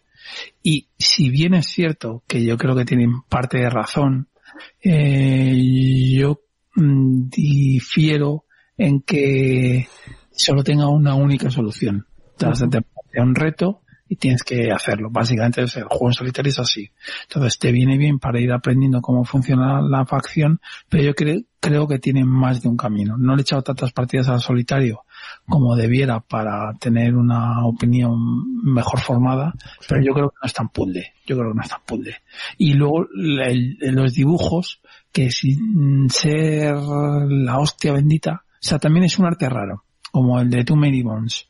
Es un arte que pues de, de, de, de Games. Es un arte distinto. Distinto. No sé cómo explicarlo. Que puede que no le guste a todo el mundo. Es cierto que las, las, los dibujos están en unas fichas de póker. Son muy, muy grandes. Pero bueno, que sepáis que luego, eh, ah, bueno, luego el tema de, de, los upgrades, de las mejoras en, en, en que puedes hacer, también se mueve, se gestiona todo con, con fichas y con, con, con, con pegs, con, hay con, con unos, eh, con unos clavitos pequeños azules que vas poniendo en tu tapete de neopreno que tienes. eh, y la verdad es que, en serio, es que la sensación de MOBA y, es que es un juegazo o sea, es que yo me, me rindo ante este juego porque está muy bien hecho y, y solo puedo decir para bienes el, precio. Vale. Muy bien. Pues, pues si quieres pasamos al siguiente. Venga, vamos. Rams, eh, Ram and Bones, segunda edición o segunda ola, como llaman ellos, es el juego de Michael Shinal eh, con un montón de artistas, varios, eh, casi todos españoles, porque son José, David Lanza, Iván Gil, Adrián López y Pedro Núñez, y editado por Culmini Ornot. Este es el juego de las peleas entre piratas, ¿no? Eh, con barcos y demás. Sí, es, es, un juego que originalmente era un juego de minis, por eso entiendo que, que sale en un juego español eh, de miniaturas, que lo compró Camon, la licencia, y sacó dos juegos base, el primero y este. Y este eh, sí que yo creo que no, no lo he jugado, ¿eh? pero por lo que he visto eh, eh no tiene progresión, pero eh, sí que es el rollo MOBA en el sentido de que eh, tienes que puntuar en ciertas zonas y no necesariamente tienes que ir a matar al otro. Si por ejemplo tiene una lucha en un barco y hay un kraken ahí esperándote que te, que te va a atrapar con los tentáculos y te come, entonces eso te, te atacan por oleadas, si no me equivoco, los enemigos. Entonces, bueno, las minis es Camón y Camón bien. Sí, sí, las minis son buenas. Eh, el problema es que el juego yo creo que os pasó sin pena ni gloria. Y no sé si fue por el precio que tenía, que es posible, y, o porque el juego tampoco te da, te da algo que te rompa la cabeza. Mm, yo creo que es un juego simple. Pero seguro. ¿Eh?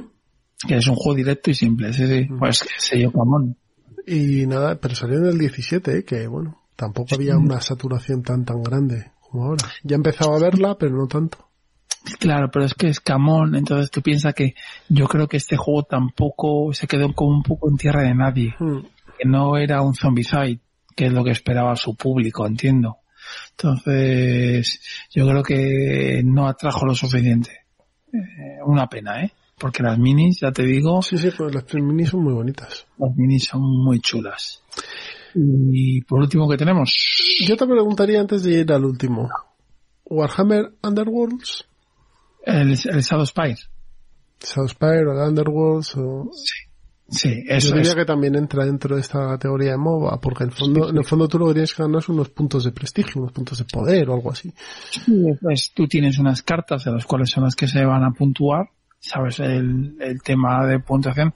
Eh, es cierto que hay algunas cartas que te dicen de que tienes que matar a no sé cuántos, o sobre, pero, pero sí, son de puntuación. Eh, ¿Qué le veo yo al, qué pegas le veo yo al, al de, de, de, Game Warhammer. de Warhammer? Eh, primero, que la traducción en España es nefasta. Como la, sí, como la mayoría. Es que no entiendo por qué GW no, no, no cuida esas cosas. Si no lo quieres traducir, que me parece también razonable, no lo hagas. Pero para traducirlo con las erratas que hay en las cartas, que son de, de, de culto y de libro, de, de que hay una comunidad detrás que está ahí pendiente, que las traduce, que las cambia. Es decir, señores, un poco de cuidado. No te digo, solo un poco de cuidado. No lo hay. En cuanto a las minis, eh, es Game Workshop. No hay nada que decir. Son buenísimas. Las minis son cojonudas. Son brillantes, son brillantes. Es un juego que tiene eh, muy pocas minis, son partidas bastante rápidas. Cuando Son, digo son tres, son tres turnos. En cada turno haces un movimiento de tu banda y el otro hace otro movimiento.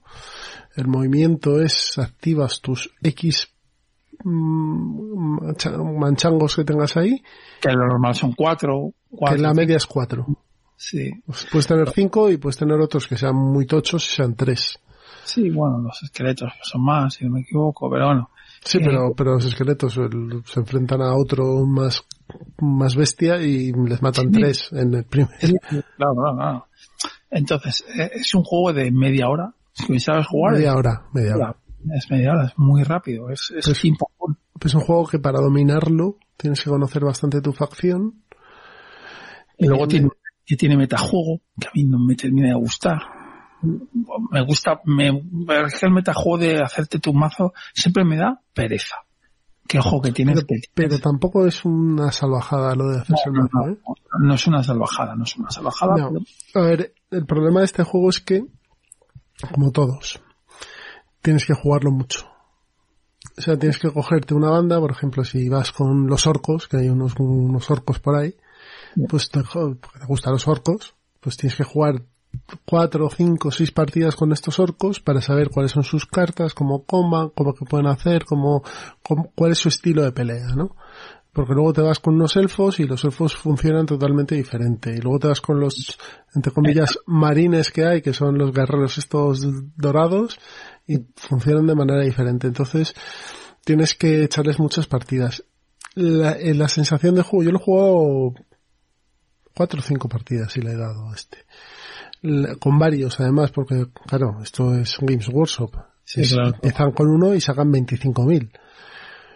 La sensación que yo le tengo a este juego es que mm, como metadona rápida funciona bien, pero te deja medio gas. Sí, Dices, mm, a ver, tengo que jugarlo más. Sí. Pero luego, como son partidas tan rápidas, efectivamente, es, es, te queda una sensación agridulce. El juego está bien, pero... ah, Pero, pero no te queda agridulce porque sea rápido, todo lo contrario. Si fuese más lento sería peor. O sea, si este juego en vez de media hora fuese una hora, sería mucho más pesado mucho más tedioso. si es una hora haciendo exactamente lo mismo, Claro, o sea, eh, yo creo que, que lo bueno que tienes es que es media hora y que está muy bien medido, que sea media hora, 40 minutos. Lo malo es que te tienes que conocer la facción que juegas para poder hacer, porque claro, tú al final te van a llegar cartas y no sabes qué vas a hacer. Bueno, pero en los, en los MOBAs es así. Tienes una facción y te la tienes que conocer. Pues O sea, eso. es una Pero- característica inherente en todos. No es barato, no es un juego barato, No, pero, a ver, pero es que claro, estas minis son buenas. Es que es que se lo tienes que pagar. Sí, es cierto que son buenas, pero no es barato.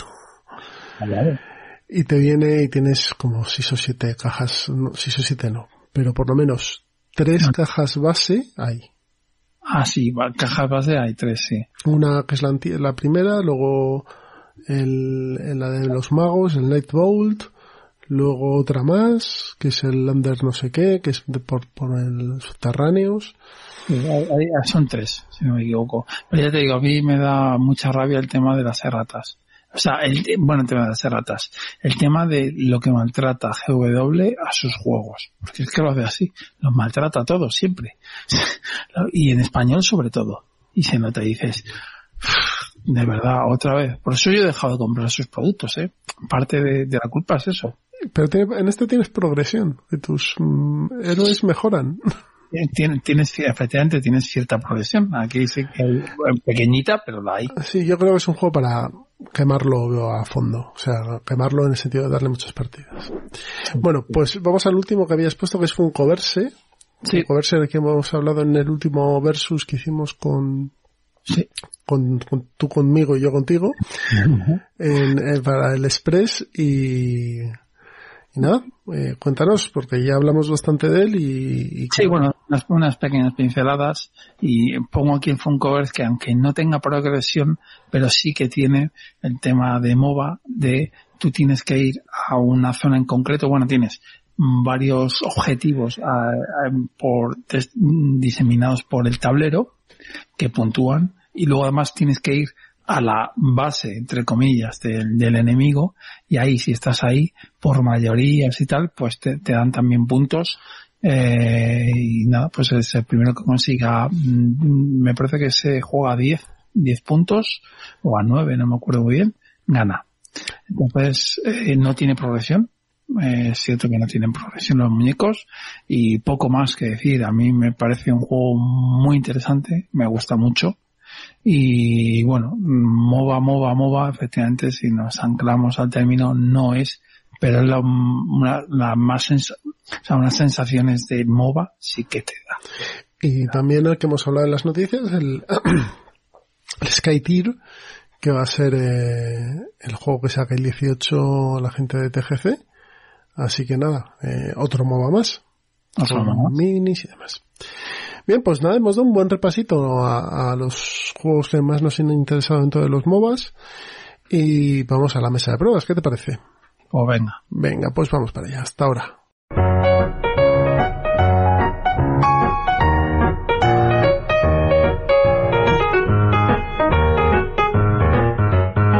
Ya estamos sentados en la mesa de pruebas y vamos a comentar los juegos que hemos estado probando últimamente, en las últimas semanas, porque tenemos un atasco ahí de juegos importante.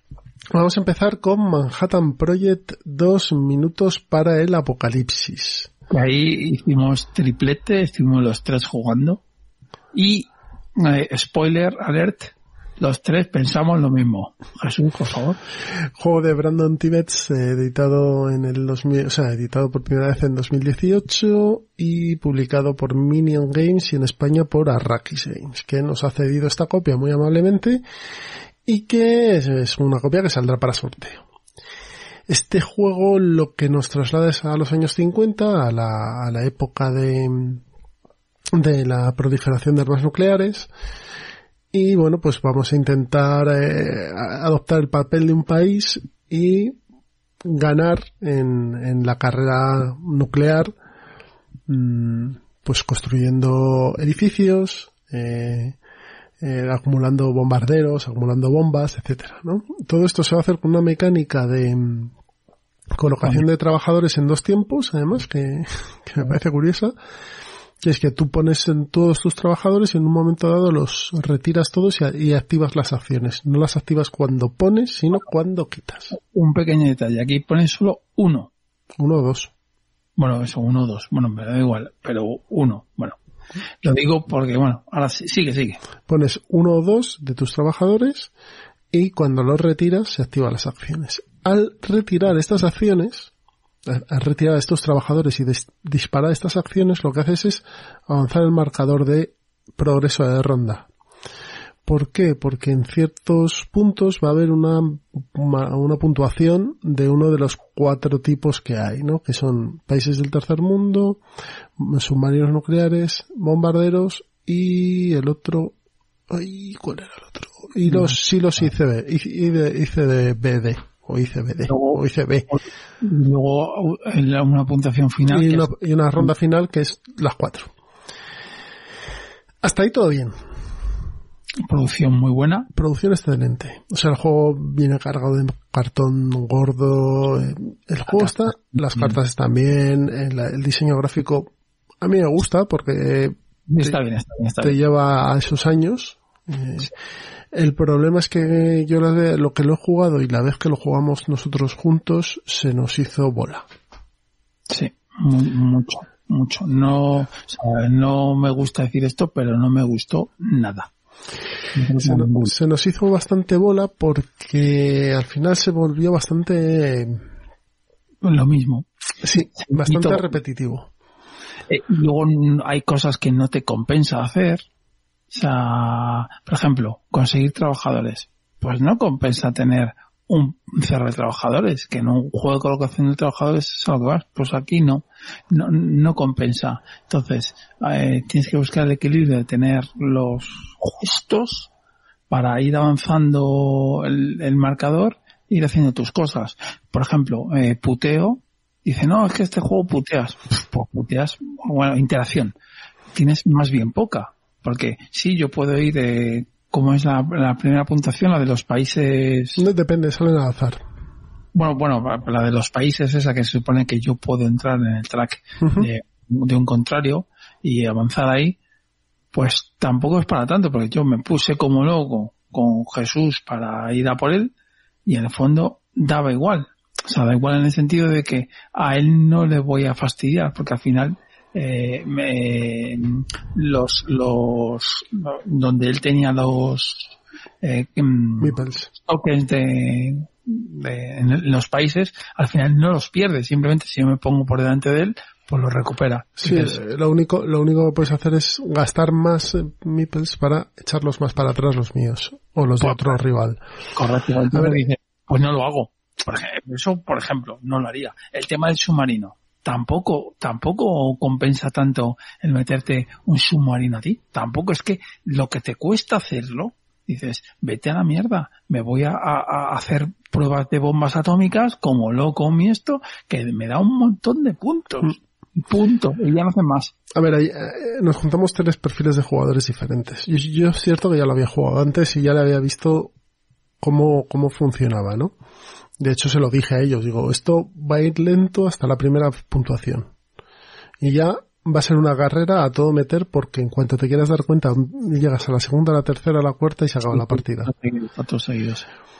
Y, y yo manejé, me monté un, un, un sistema de pocos meeples. Sí. 8, 7, 8 meeples. Entonces iba rotando constantemente y acelerando el- la carrera. ¿Qué pasa? Que Miguel, que es más Eurogamer clásico, se metió con 12 meeples. Y claro, no hacía ninguna acción. No. Cuando él retiraba, Pedro y yo ya habíamos retirado el doble. Sí. ¿Eso es interacción? Bueno, pues sí, hasta cierto punto sí. Pero, pero sí es- Es que, que no lo has dicho, cuando plantas Mipel, la mayoría de acciones ya están cerradas. claro, eh, porque Aunque tiene, indirecta. el problema es que llegó un momento que fue un poner y quitar en sin, sin ver muy claro lo que hacías, ¿no? Correcto. Y es una pena porque la idea como tal es buena. El, el tema es diferente. Pero a nosotros no nos... Y yo después de eso le he dado más, más partidas para decir, joder, a ver si soy yo. No soy yo, no, no sos vos, como la peli, no sos vos, sos yo. Pues, eh, y me pasa lo mismo. Yo he jugado otra y es exactamente lo mismo y es que no me gusta, lo siento. O sea, si me tengo que sentar a la mesa, bueno, pues eh, me sentaría, pero diría, Dios mío, por favor, no. Pero Eh, como, como decimos nosotros, son nuestras opiniones. Así que, ¿no? probadlo, Sí, porque mm, somos un- una voz discordante dentro de lo que hemos oído a nuestro alrededor, que es que a todo el mundo le ha gustado bastante. Entonces probadlo y si, y si estáis en desacuerdo nos lo decís, y decís, no tenéis ni idea, o no podemos, o no pensamos, mejor dicho, no sabemos por qué lo veis de este modo, pues ya está. Lo cierto es que como producto está bien, sí. elaborado, pero a nosotros no nos ha cuadrado. De, de hecho, el- me gusta más el, el primero que sacaron, el original. ¿Por qué? Porque tiene un detallito. Y es que tú cuando plantas Mipel no metes uno o dos, metes todos los que quieras. Entonces, eso, ese simple gilipollez, pues ya es la hostia. Porque si Miguel, por ejemplo, que tenía 12 Mipels, como decía Jesús, los planta todos en un turno, en el siguiente ya recoge. O casi todos son en Entonces, eso parece que no, pero ahí sí que puteas. En el primero sí que estás mirándolos porque dices, hostia, este tío me va a plantar tres o cuatro o cinco. Y ya estás diciendo, ah, en el primero sí que hay tensión. Yo es que aquí no veo ningún tipo de tensión. La tensión que he leído por ahí, no, no la veo, es que no la veo. Lo, veo un juego que, en serio, lo que, para mí, lo que más eh, eh, te, te va a dar puntos es hacer pruebas y destruirte tu propio tablero y hacer pruebas eh, con bombas y ya está. bueno, bueno, lo dicho, lo probáis, lo probáis y, y porque y, los, y en los comentarios nos decís. Nos lo decís. Vamos a otro juego eh, que es eh, Orleans Historias de Rainer Rock Stockhausen y editado por DLP y en español también por, por la gente de Arrakis, que también nos ha cedido esta copia amablemente y saldrá sorteo. ¿Y qué tenemos aquí en Orleans Historias? Pues tenemos un monster. Monster en el buen sentido, además. Sí, sí. Tenemos el juego de Orleans. Sí. De hecho, las reglas, cuando te lees el libro de reglas, te dice, esto es el Orleans. O sea, las reglas son las mismas. Te las vamos a volver a explicar por si no has jugado antes el juego de backbuilding en el que tú metes tus trabajadores, los sacas, los vas colocando en diversos espacios dentro de un tablero personal y esto va a desencadenar acciones, ¿no? Esto, bastante buen juego, ¿eh? El original, digo. El juego ya de por sí, el Orleans, es un juego bastante bueno. ¿Qué, qué, ¿Qué, plus le da el Historias? El Historias lo que le da son dos historias, el favor del rey y los primeros colonos, creo que se llama, o el primer asentamiento, Mm. en el que tú, además son dos historias totalmente diferentes, cosa que me gusta bastante eh, que representan, pues bueno, pues, pues, la llegada de los primeros pobladores a, Orle a la zona de Orleans y luego ya un, una trama más política. Pero lo que te, lo que te cambia es, te pone unos requisitos de juego y te cambia alguna regla que otra, ¿vale? Entonces, el que gana la partida es el que cumple todos los requisitos de ese juego, de ese escenario, ¿vale? En el, por ejemplo, el de los pobladores, pues tienes que sumar un montón de, de, ciudadanos, más hacer un pozo, más combatir la hambruna, más, y tienes un sentido de progresión, porque la historia va avanzando. Al avanzar va cambiando las, las reglas, van cambiando ciertas cosas. Entonces, con la base del, del Orleans, han hecho una, un juego historiado, ¿vale? Tampoco es un juego temático, porque es que no puede serlo, porque es un Eurogame. Entonces es un juego de gestión, pero bueno, en el que tú vas a intentar eh, ir completando pruebas y esas pruebas para te van a servir para progresar en la historia, ¿no? Y para mm, ganar la partida. La producción es estupenda. Os podéis hacer, es un cajotón enorme. Un cajotón que te viene con un inserto ya para meter todo perfectamente. Eh, el libro de reglas es claro, eh, los, los, cartones están bien, las ilustraciones de Clemens Franz, que son de estilo medieval, le van como anillo al dedo. O sea, dices, joder, qué bien Clemens. Aquí. Un juego muy recomendable si te gusta Orleans. Si no has probado Orleans.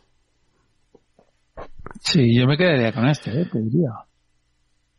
Aparte de que Orleans ahora no está encontrable en español. Bueno, entonces, que lo reeditarán en breve, pero no está encontrable. Tampoco. Yo me iría a este Orleans Historias. Sí. ¿Vale? De, de, producción, en serio. Es y luego, el concepto que han sacado me parece muy interesante porque te pueden sacar más historias sí. de manera barata, porque es un librito y, y tres planchas de cartón y dos cartas o dos fichas. Bueno, no, dos fichas son dos planchas vale. de cartón, sí. O sea, que con una caja pequeña te puedes sacar tres escenarios más o dos escenarios más y el core lo tienes ya con el Orleans Historias. Así que me parece que está muy bien este, este juego para el que le gusten los euros de colocación de trabajadores en este caso, aunque sea sacándolos de una bolsa. Y, y que mantiene el espíritu del Orleans antiguo. Así que bueno, Orleans Stories, muy bien. Sí. Y, eh, seguimos con eh, Monasterium del año 2020 de este Essen, Essen virtual juego de Art Fuller eh, y editado por DLP también y por la gente de Arrakis que nos ha mandado también amablemente esta copia y este juego también lo sortearemos Monasterium ¿qué tenemos aquí? Este es uno de los juegos que yo he hecho seguimiento, de hecho me lo he comprado, porque me, apetecía tenerlo cuando me, me estaba informando. Tenemos un euro clásico de colocación de trabajadores, ¿vale? Pero no es un euro clásico de colocación de trabajadores. Es un euro de, selección de dados, ¿vale? Perdonadme que me he confundido. Ya es tarde. Vas a tener un pool de dados. Es un pool de dados compartido, ¿vale? Estilo no, Gran Hotel Austria. Eso es. Vas a tener un, un pero con un giro. Eh, un pool de dados compartido en el que vas a disparar las acciones, ¿vale? Con eso. Pero ¿qué pasa? Tú empiezas, imagínate, con un pool de dados, tienes dados propios y dados en blanco que son comunes, ¿no? Tú tiras tus dados y escoges qué resultado vas a poner en el pool. Y a lo mejor te salen tres unos, dos doses y un cuatro. Y tú no quieres poner tres unos, porque tres unos es una acción que, como no vas primero, te la va a quitar alguien. Así que pones el cuatro. Y vuelves a tirar el resto de los dados.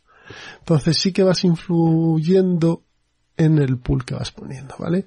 El juego que consiste básicamente es ir poniendo novicios en los monasterios, eso te va a permitir ganar puntos dependiendo de las localizaciones donde los pongas y cuando pones un novicio vas a desplegar, vas a despejar un, un tablero de acciones que te va a permitir hacer más acciones con esos dados que vas cogiendo del pool, ¿vale? Imaginaros del 1 al 5, porque el 6 es comodín, cinco columnas y cada columna tiene X acciones. Solo hay una disponible al principio, pero tú vas a ir aumentándolas cuando vayas quitando esos novicios que van tapando esas acciones. el juego no tiene más. Son tres rondas. Eh, en cada ronda juega un turno, se juega un turno por jugador y ya está. Mm, podría explicaros más, pero podría, pero sería un coñazo. Eh, eso es lo que tiene este juego, no tiene más. ¿Qué pasa? Que es un juego con un toque clásico que a mí me gusta mucho. Porque es un juego directo. Quizás sí que es, mm, a lo mejor a ti no te gustaba porque carece un poco de interacción. Aunque tienes puteo en los dados, ¿eh? O sea, toda la parte de los dados, el meterle el codo al al lado y, no darle lo que quiere, pero no es interacción directa, no lo es. Mm. No lo es. es bueno, yo con mi copia juego encantado. Con, un juego de, de reglas sencillas, un juego que te tiene entretenido una hora y media, dos horas bien, quizá algo menos, ¿eh? Hora y media. Y, que yo lo he probado a dos, un par de partidas, no he probado más. Y la verdad es que me ha gustado bastante, Monasterio.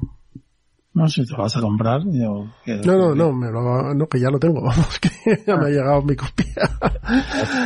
Yo creo que hice bastante eso. Sí, y además, mmm, antes de que nos ofreciesen la copia para reseñarla, yo ya me la había comprado porque me, me interesaba bastante. Y por último, y muy rápido, eh, darle las gracias a Manu de Melmac que nos ha mandado esta, esta, esta copia también de Black Sonata. Black Sonata, juego del año 17, de 2017, de John King, y ilustrado por él mismo, y editado en español por Melmac Games, y bueno, dice aquí en la BGG que está publicado por él mismo o por Gate on Games. ¿Qué tenemos aquí en Black Sonata? Black Sonata es un juego en solitario, ¿vale? Que esto puede echar para atrás a muchos. Es un juego en solitario eh, de, de búsqueda de roles ocultos. Eh, al estilo La Furia de Drácula. ¿Vale? Mucho más pequeñito. Lo que vamos a hacer es, mediante los sonetos de Shakespeare, vamos a buscar la ubicación de la dama oscura, ¿no? Vamos a tener un montón de, pistas o de, de, posibles damas. Una de ellas es, va a estar oculta y vamos a intentar, mediante el seguimiento de la dama, que vamos a intuir por dónde va, y vamos a comparar cuando lleguemos al sitio donde creemos que está el en las cartas de sitio con la carta de pista de ese momento para ver si coincide o no coincide, que eso se hace con una carta que tiene un agujerito y es como si estuvieses mirando a través de una cerradura. Si ves la silueta de la dama, es que puedes obtener una pista, ¿no? Y bueno, vas a ir obteniendo unas pistas de unas cartas de, de damas que hay en el que te van a decir pues tres valores o tres eh, ítems que tiene y cuánta, dependiendo del tipo de dama que sea la que, la que está oculta, cuánta frecuencia eh, tiene esa dama este, ese tipo de ítem, ¿no? La verdad es que el juego es un mecanismo perfecto. Funciona como un reloj. porque tú la, la colocación de las cartas va por orden alfabético. Entonces puedes decidir empezar por una carta A o por una carta J.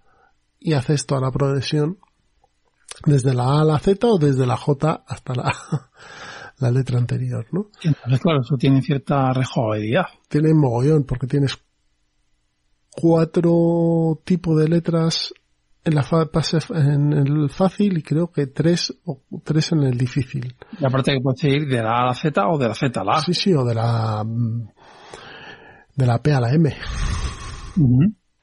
Y luego encima mezclas el mazo, etcétera. Juego precioso, mm, visualmente es precioso, todo, todo el que os guste ese tipo de época os va a encantar y un juego que te dejas los sesos, ¿eh? porque va a llegar un momento que no sabes dónde está la dama y tú vas persiguiendo fantasmas por Londres, vas viendo cómo va pasando, porque claro, es un tipo, eh, no, te- no puedes dedicarte a hacer esto constantemente. El mazo, dependiendo del tipo de juego que sea, lo puedes ciclar dos, tres o una vez. Y va a llegar un momento en el que no vas a poder ciclarlo más y vas perdido la partida.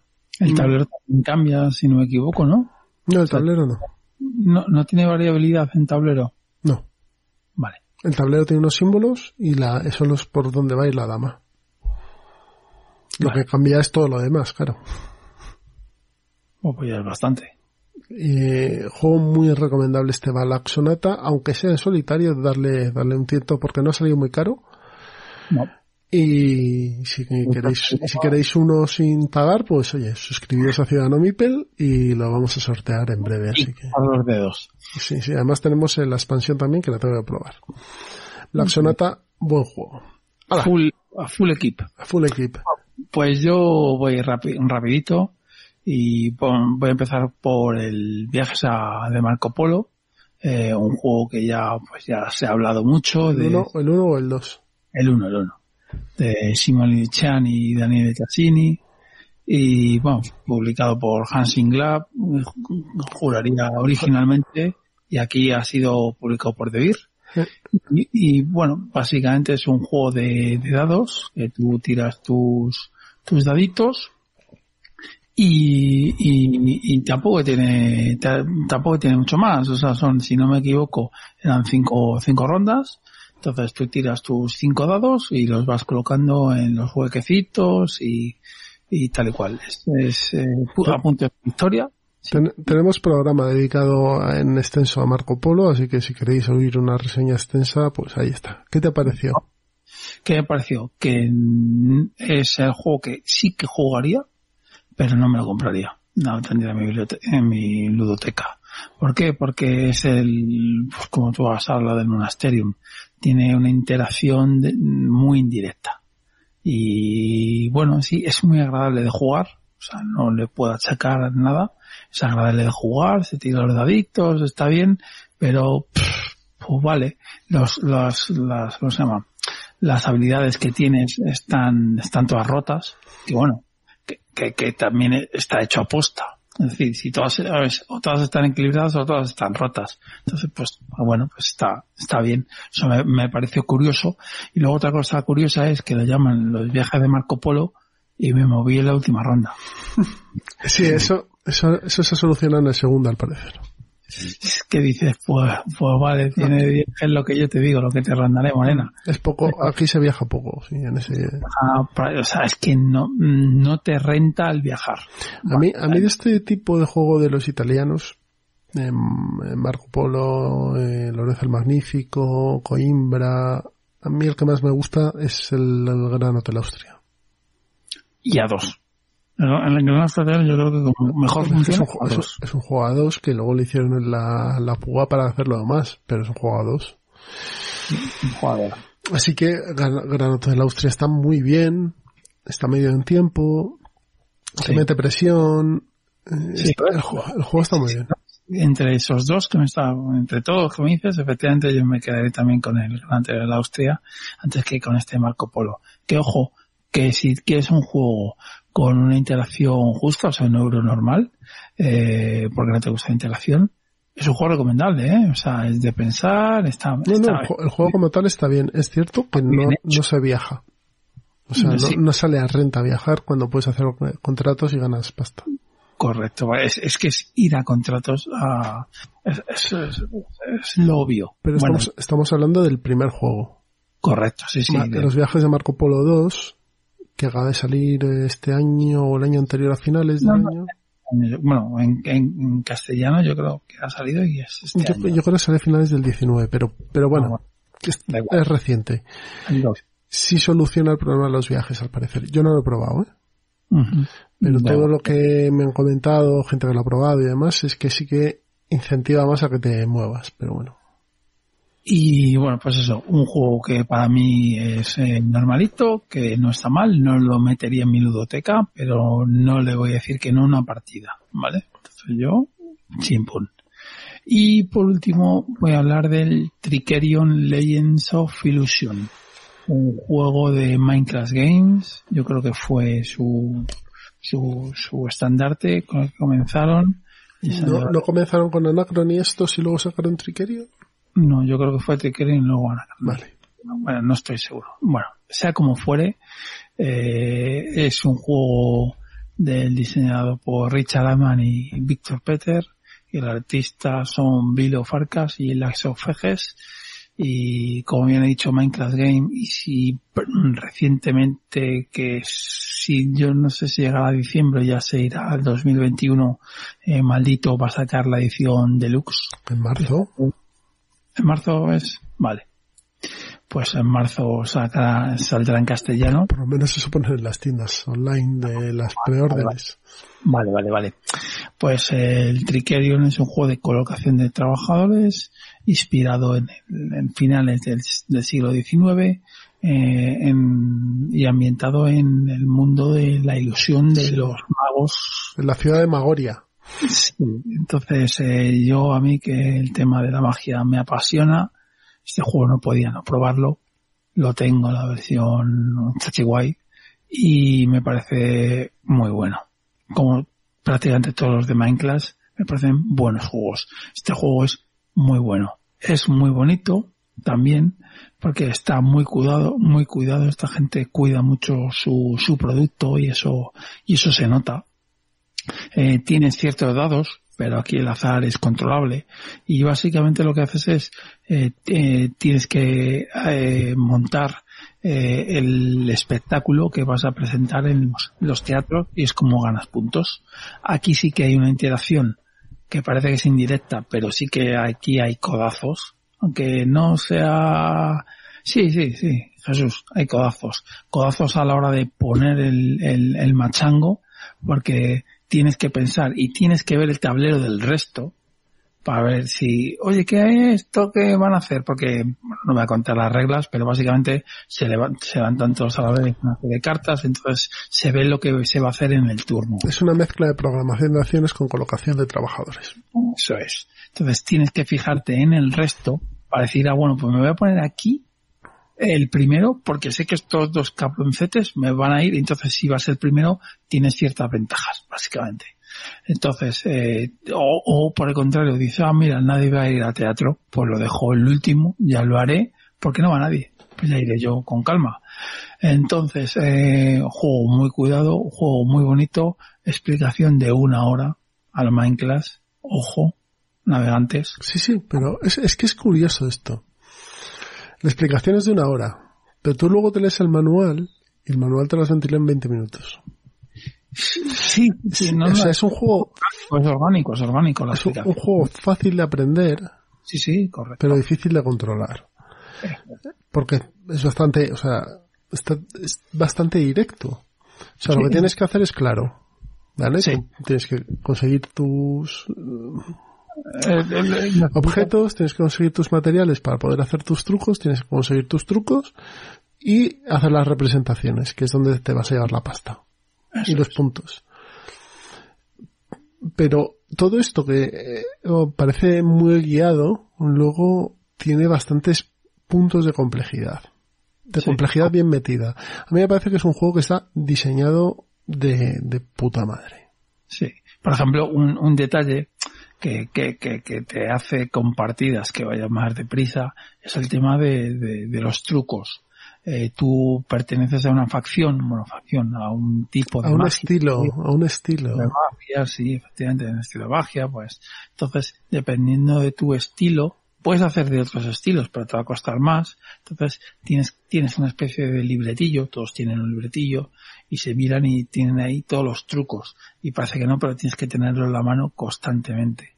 Eso genera cierto AP, sobre todo en las primeras partidas, porque claro, no te lo conoces, y dices, ah, hostia, ¿qué voy a hacer? Esto, aquello, y aunque sea bastante directo como, como ha indicado Jesús, sí que tiene, es que es complejo. Sí, lo que, a ver, lo que, lo que quiero decir yo es que mecánicamente no se meten en volados, No. es, es bastante Directo. elegante, ¿vale? Sí. Porque en el fondo lo que tienes que hacer es bastante eh, obvio, pero saber cómo hacerlo es lo complicado. Ahí es donde entra la complicación. Por eso es un buen juego, porque al contrario de otros que pasan en Marte, lo, lo complejo no tiene que ser eh, cómo lo haces, lo complejo tiene que ser qué haces. Sí, como los juegos antiguos que tenían reglas muy, muy, muy básicas, pero luego tenían profundidad. O sea, lo, lo- lo complejo, lo complejo no es que yo dispare tres acciones y tenga que hacer no sé qué, un cálculo y tal, sino que dispare una acción o dos o tres de manera directa, pero que luego tenga que montar la estructura. Ahí es donde está lo complejo. Y, eso- y ahí es donde está el buen diseño. Mm. Y aquí pasa eso. Que tú, claro, lo que dices tú de- del libro de, de magia, lógico, porque tienes que ver qué materiales te compensan, porque claro, los materiales los puedes reutilizar, con lo cual voy a usar, hacer este de truco y luego este otro, porque así puedo usar estos materiales de aquí. O sea, todo ese, Sí, sí, eso necesita partidas, está claro. Es un juego, es un juego, os lo digo, de, que no es de una sola partida. Tienes que darle más. Eso lo, lo importante. Luego tiene solitario, que no lo he probado. ¿Tú lo has probado, Jesús, el solitario? Tengo ganas de probarle, para ver qué tal está este solitario. La verdad es que el juego sí que lo, lo merece. Y ya digo, de componentes, o sea, cuando saque maldito, señores, eh, si lo tenéis pensado, comprarlo, porque lo flipas. yo tengo la edición coleccionista, tú también tienes la edición coleccionista y, y merece la pena. Sí, sí, sí, está muy bien.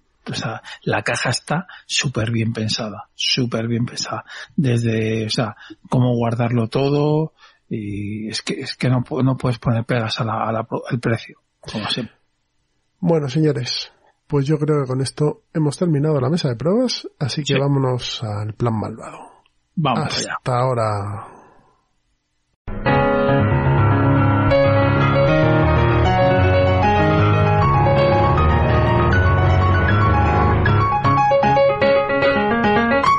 Se acaba Ciudadano Mipel, pero no sin antes pasarnos por el plan malvado. Ya sabéis, la sección donde hablamos de los juegos que podemos compartir con nuestros hijos para, bueno, pues eh, no, sé si fomentarles la afición o que se aficionen eh, por ellos mismos y disfruten de lo que disfrutamos nosotros de los juegos de mesa. Y hoy va a empezar Pedro con... Pues hoy voy a, iba a comenzar con el parchís. ¿Verdad? Después de ver eh, los Twitter de apaga tu, tu tele y tu radio, perdón, tu radio, apaga tu radio. Y luego en el grupo de Telegram, que si no estáis, estáis tardando, deberíais estar allí y alguno me ha dicho, no tío, parchís más, no, por favor. Pues nada, he dado un giro de 180 grados y os voy a traer hoy el The Lord of the Rings Adve- Adventure Card Games de Definitive Edition, que es un juego de, Steam muy baratito. Yo me lo compré en un bundle aquí a, como hace, suele hacer Jesús, que no me acuerdo cuándo me costaría, pero me costó muy poco. Y es un juego, es un Magic. Es un juego que un niño a partir de 10, 11 años perfectamente puede jugar y es un vicio de juego. En serio, eh, llevo ya unas cuantas partidas y es que está muy, muy, muy bien. Eh, es un Magic en el sentido de que tú tienes un mazo, mazo pequeñito de, de unas 20-30 cartas, entonces tienes eh, unos héroes, eh, que generalmente tienes algunos ya desplegados en el tablero al comenzar la, la partida, y básicamente en tu turno bajas una carta o ejecutas una habilidad de una carta que tengas bajada. Es en plan Magic de, hay algunas cartas que cuando bajan de- se desplegan, o sea, hacen alguna acción. Eh, Eh, puedes, además, eh, aparte de bajar carta, eh, tapear la carta y, y, hacer una acción, como he dicho hace un momento, o atacar a, Sauron en este caso. Y, el ataque es muy directo. Tú le haces, eh, yo qué sé, tres puntos de daño y el tío te hace, te devuelve el ataque y ya está. Se resta puntos si tú tienes defensa. Si lo llega a cero, pues la carta se pira. Y además, eh, en tu mano es también muy pequeña inicialmente y son tres cartas. Entonces, no, no hay mucho, o sea, que es al turrón. Pim, pim, pim, pim, pam. Bajas, juegas cartas. Estamos hablando de partidas que duran 15 minutitos, como mucho. Y sobre todo, eh, puedes jugar en cooperativo, eh, si no me equivoco. Se puede jugar en cooperativo. Eh, y la, los gráficos están muy bien. No pide mucha máquina. Que eso también se agradece. No tienes que tener un PC muy potente y está muy bien. Está traducido al castellano, si no me equivoco. Tiene eh, una y luego lo que le contaba Jesús que tiene una progresión, es decir, tú juegas y estás jugando una aventura. Por ejemplo, la primera, la, el tutorial eh, es que vas con, con Frodo, entonces vas por el por el bosque, te vas con los elfos, te los encuentras, eh, que si pierdes la, la espada y tal, que vienen unas arañas, te van a atrapar, entonces todo eso te van contando la historia. Entonces está muy bien. En serio, es, es, es un juego que lo recomiendo eh, para jugar con niños perfectamente, porque sobre todo eso, no es un juego que se vaya a atascar el niño que digas, hostia, es que esto tiene mogollón de, de, de ¿cómo se dice? No es habilidades, sino de, de palabras clave. Uh -huh. no, no tiene, no tiene muchas palabras clave, tiene cinco, cuatro, cinco. Es decir, con el tutorial que lo juegues, te enteras perfectamente y ya tiras para adelante y para adelante y está muy bien hecho. Y es un juego que no sé si en su momento tendrían planteado sacarlo de manera física. Ahora estoy seguro de que no lo van a hacer. Pero muy bien parido, ¿eh? eh para mí hay que comprarlo y además es barato. O sea que adelante. Pues nada, este juego, este Señor de los Anillos, el juego de cartas de aventura, la edición definitiva. Eh, pues yo me voy a algo más mundano. Juego del año 2016, Pandemic, Reino de Chulu, de Matt Leacock, Chuck Dyer y de Z-Man Games, editado en España por Asmodee. ¿Qué decir? Pues tenemos otro Pandemic. Otro Pandemic, pero con Chulu. Y ya sabemos que con Chulu todo es mucho mejor. Eh, a ver, en el fondo es un Pandemic de toda la vida, o sea, las mecánicas es toda la, es la misma, tienes cuatro acciones, vas quitando en vez de cubitos, vas quitando sectarios, pero tiene dos giros curiosos. Y tiene una cosa buena que para los niños funciona bien, y es que tiene minis. Sí, pocas, ¿no? Son cuatro o cinco. No, no, no, tiene, tiene unas cuantas. Son seis investigadores o siete investigadores más veintitantos sectarios chiquititos y tres Sogoth que hay por ahí. Exacto, y luego tiene otra cosa y es que es pequeño el mapa. Sí, es Está pequeño. todo contenido. Entonces es bastante directo ir de un sitio a otro. Eh, no te pierdes, no te vas a una esquina y no, no sino que llegas bastante rápido, ¿no? Eh, como Pandemic, pues eh, no, no es el mejor. No. Porque yo creo que el mejor, y en mi opinión, es el Iberia. Sí. El Iberia o el Roma.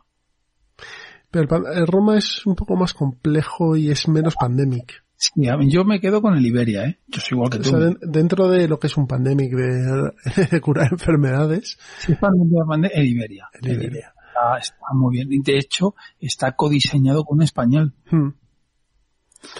Pero, ¿qué tiene este Pandemic Reino de Chulu para, para los chavales? Pues lo que os he dicho, que es, es pequeño contenido en el mapa, tiene miniaturas, con lo cual le da un, más, vis, más visibilidad, tiene tiradas de dados para perder cordura, no perder cordura, y es muy ágil, es muy ágil. Eh, eh, vamos a ir eh, intentando cerrar cuatro portales, esos portales los vamos a cerrar como siempre con cartas de la, de la localización donde estemos, Pero son cuatro portales, no hay más. Sí que es cierto que las otras son cuatro enfermedades y demás, pero bueno, este tiene, está un poco más destilado y hace que fluya muy rápido. Y sobre todo el tema de las miniaturas, que sea muy contenido en el, en el, en el tamaño del mapa.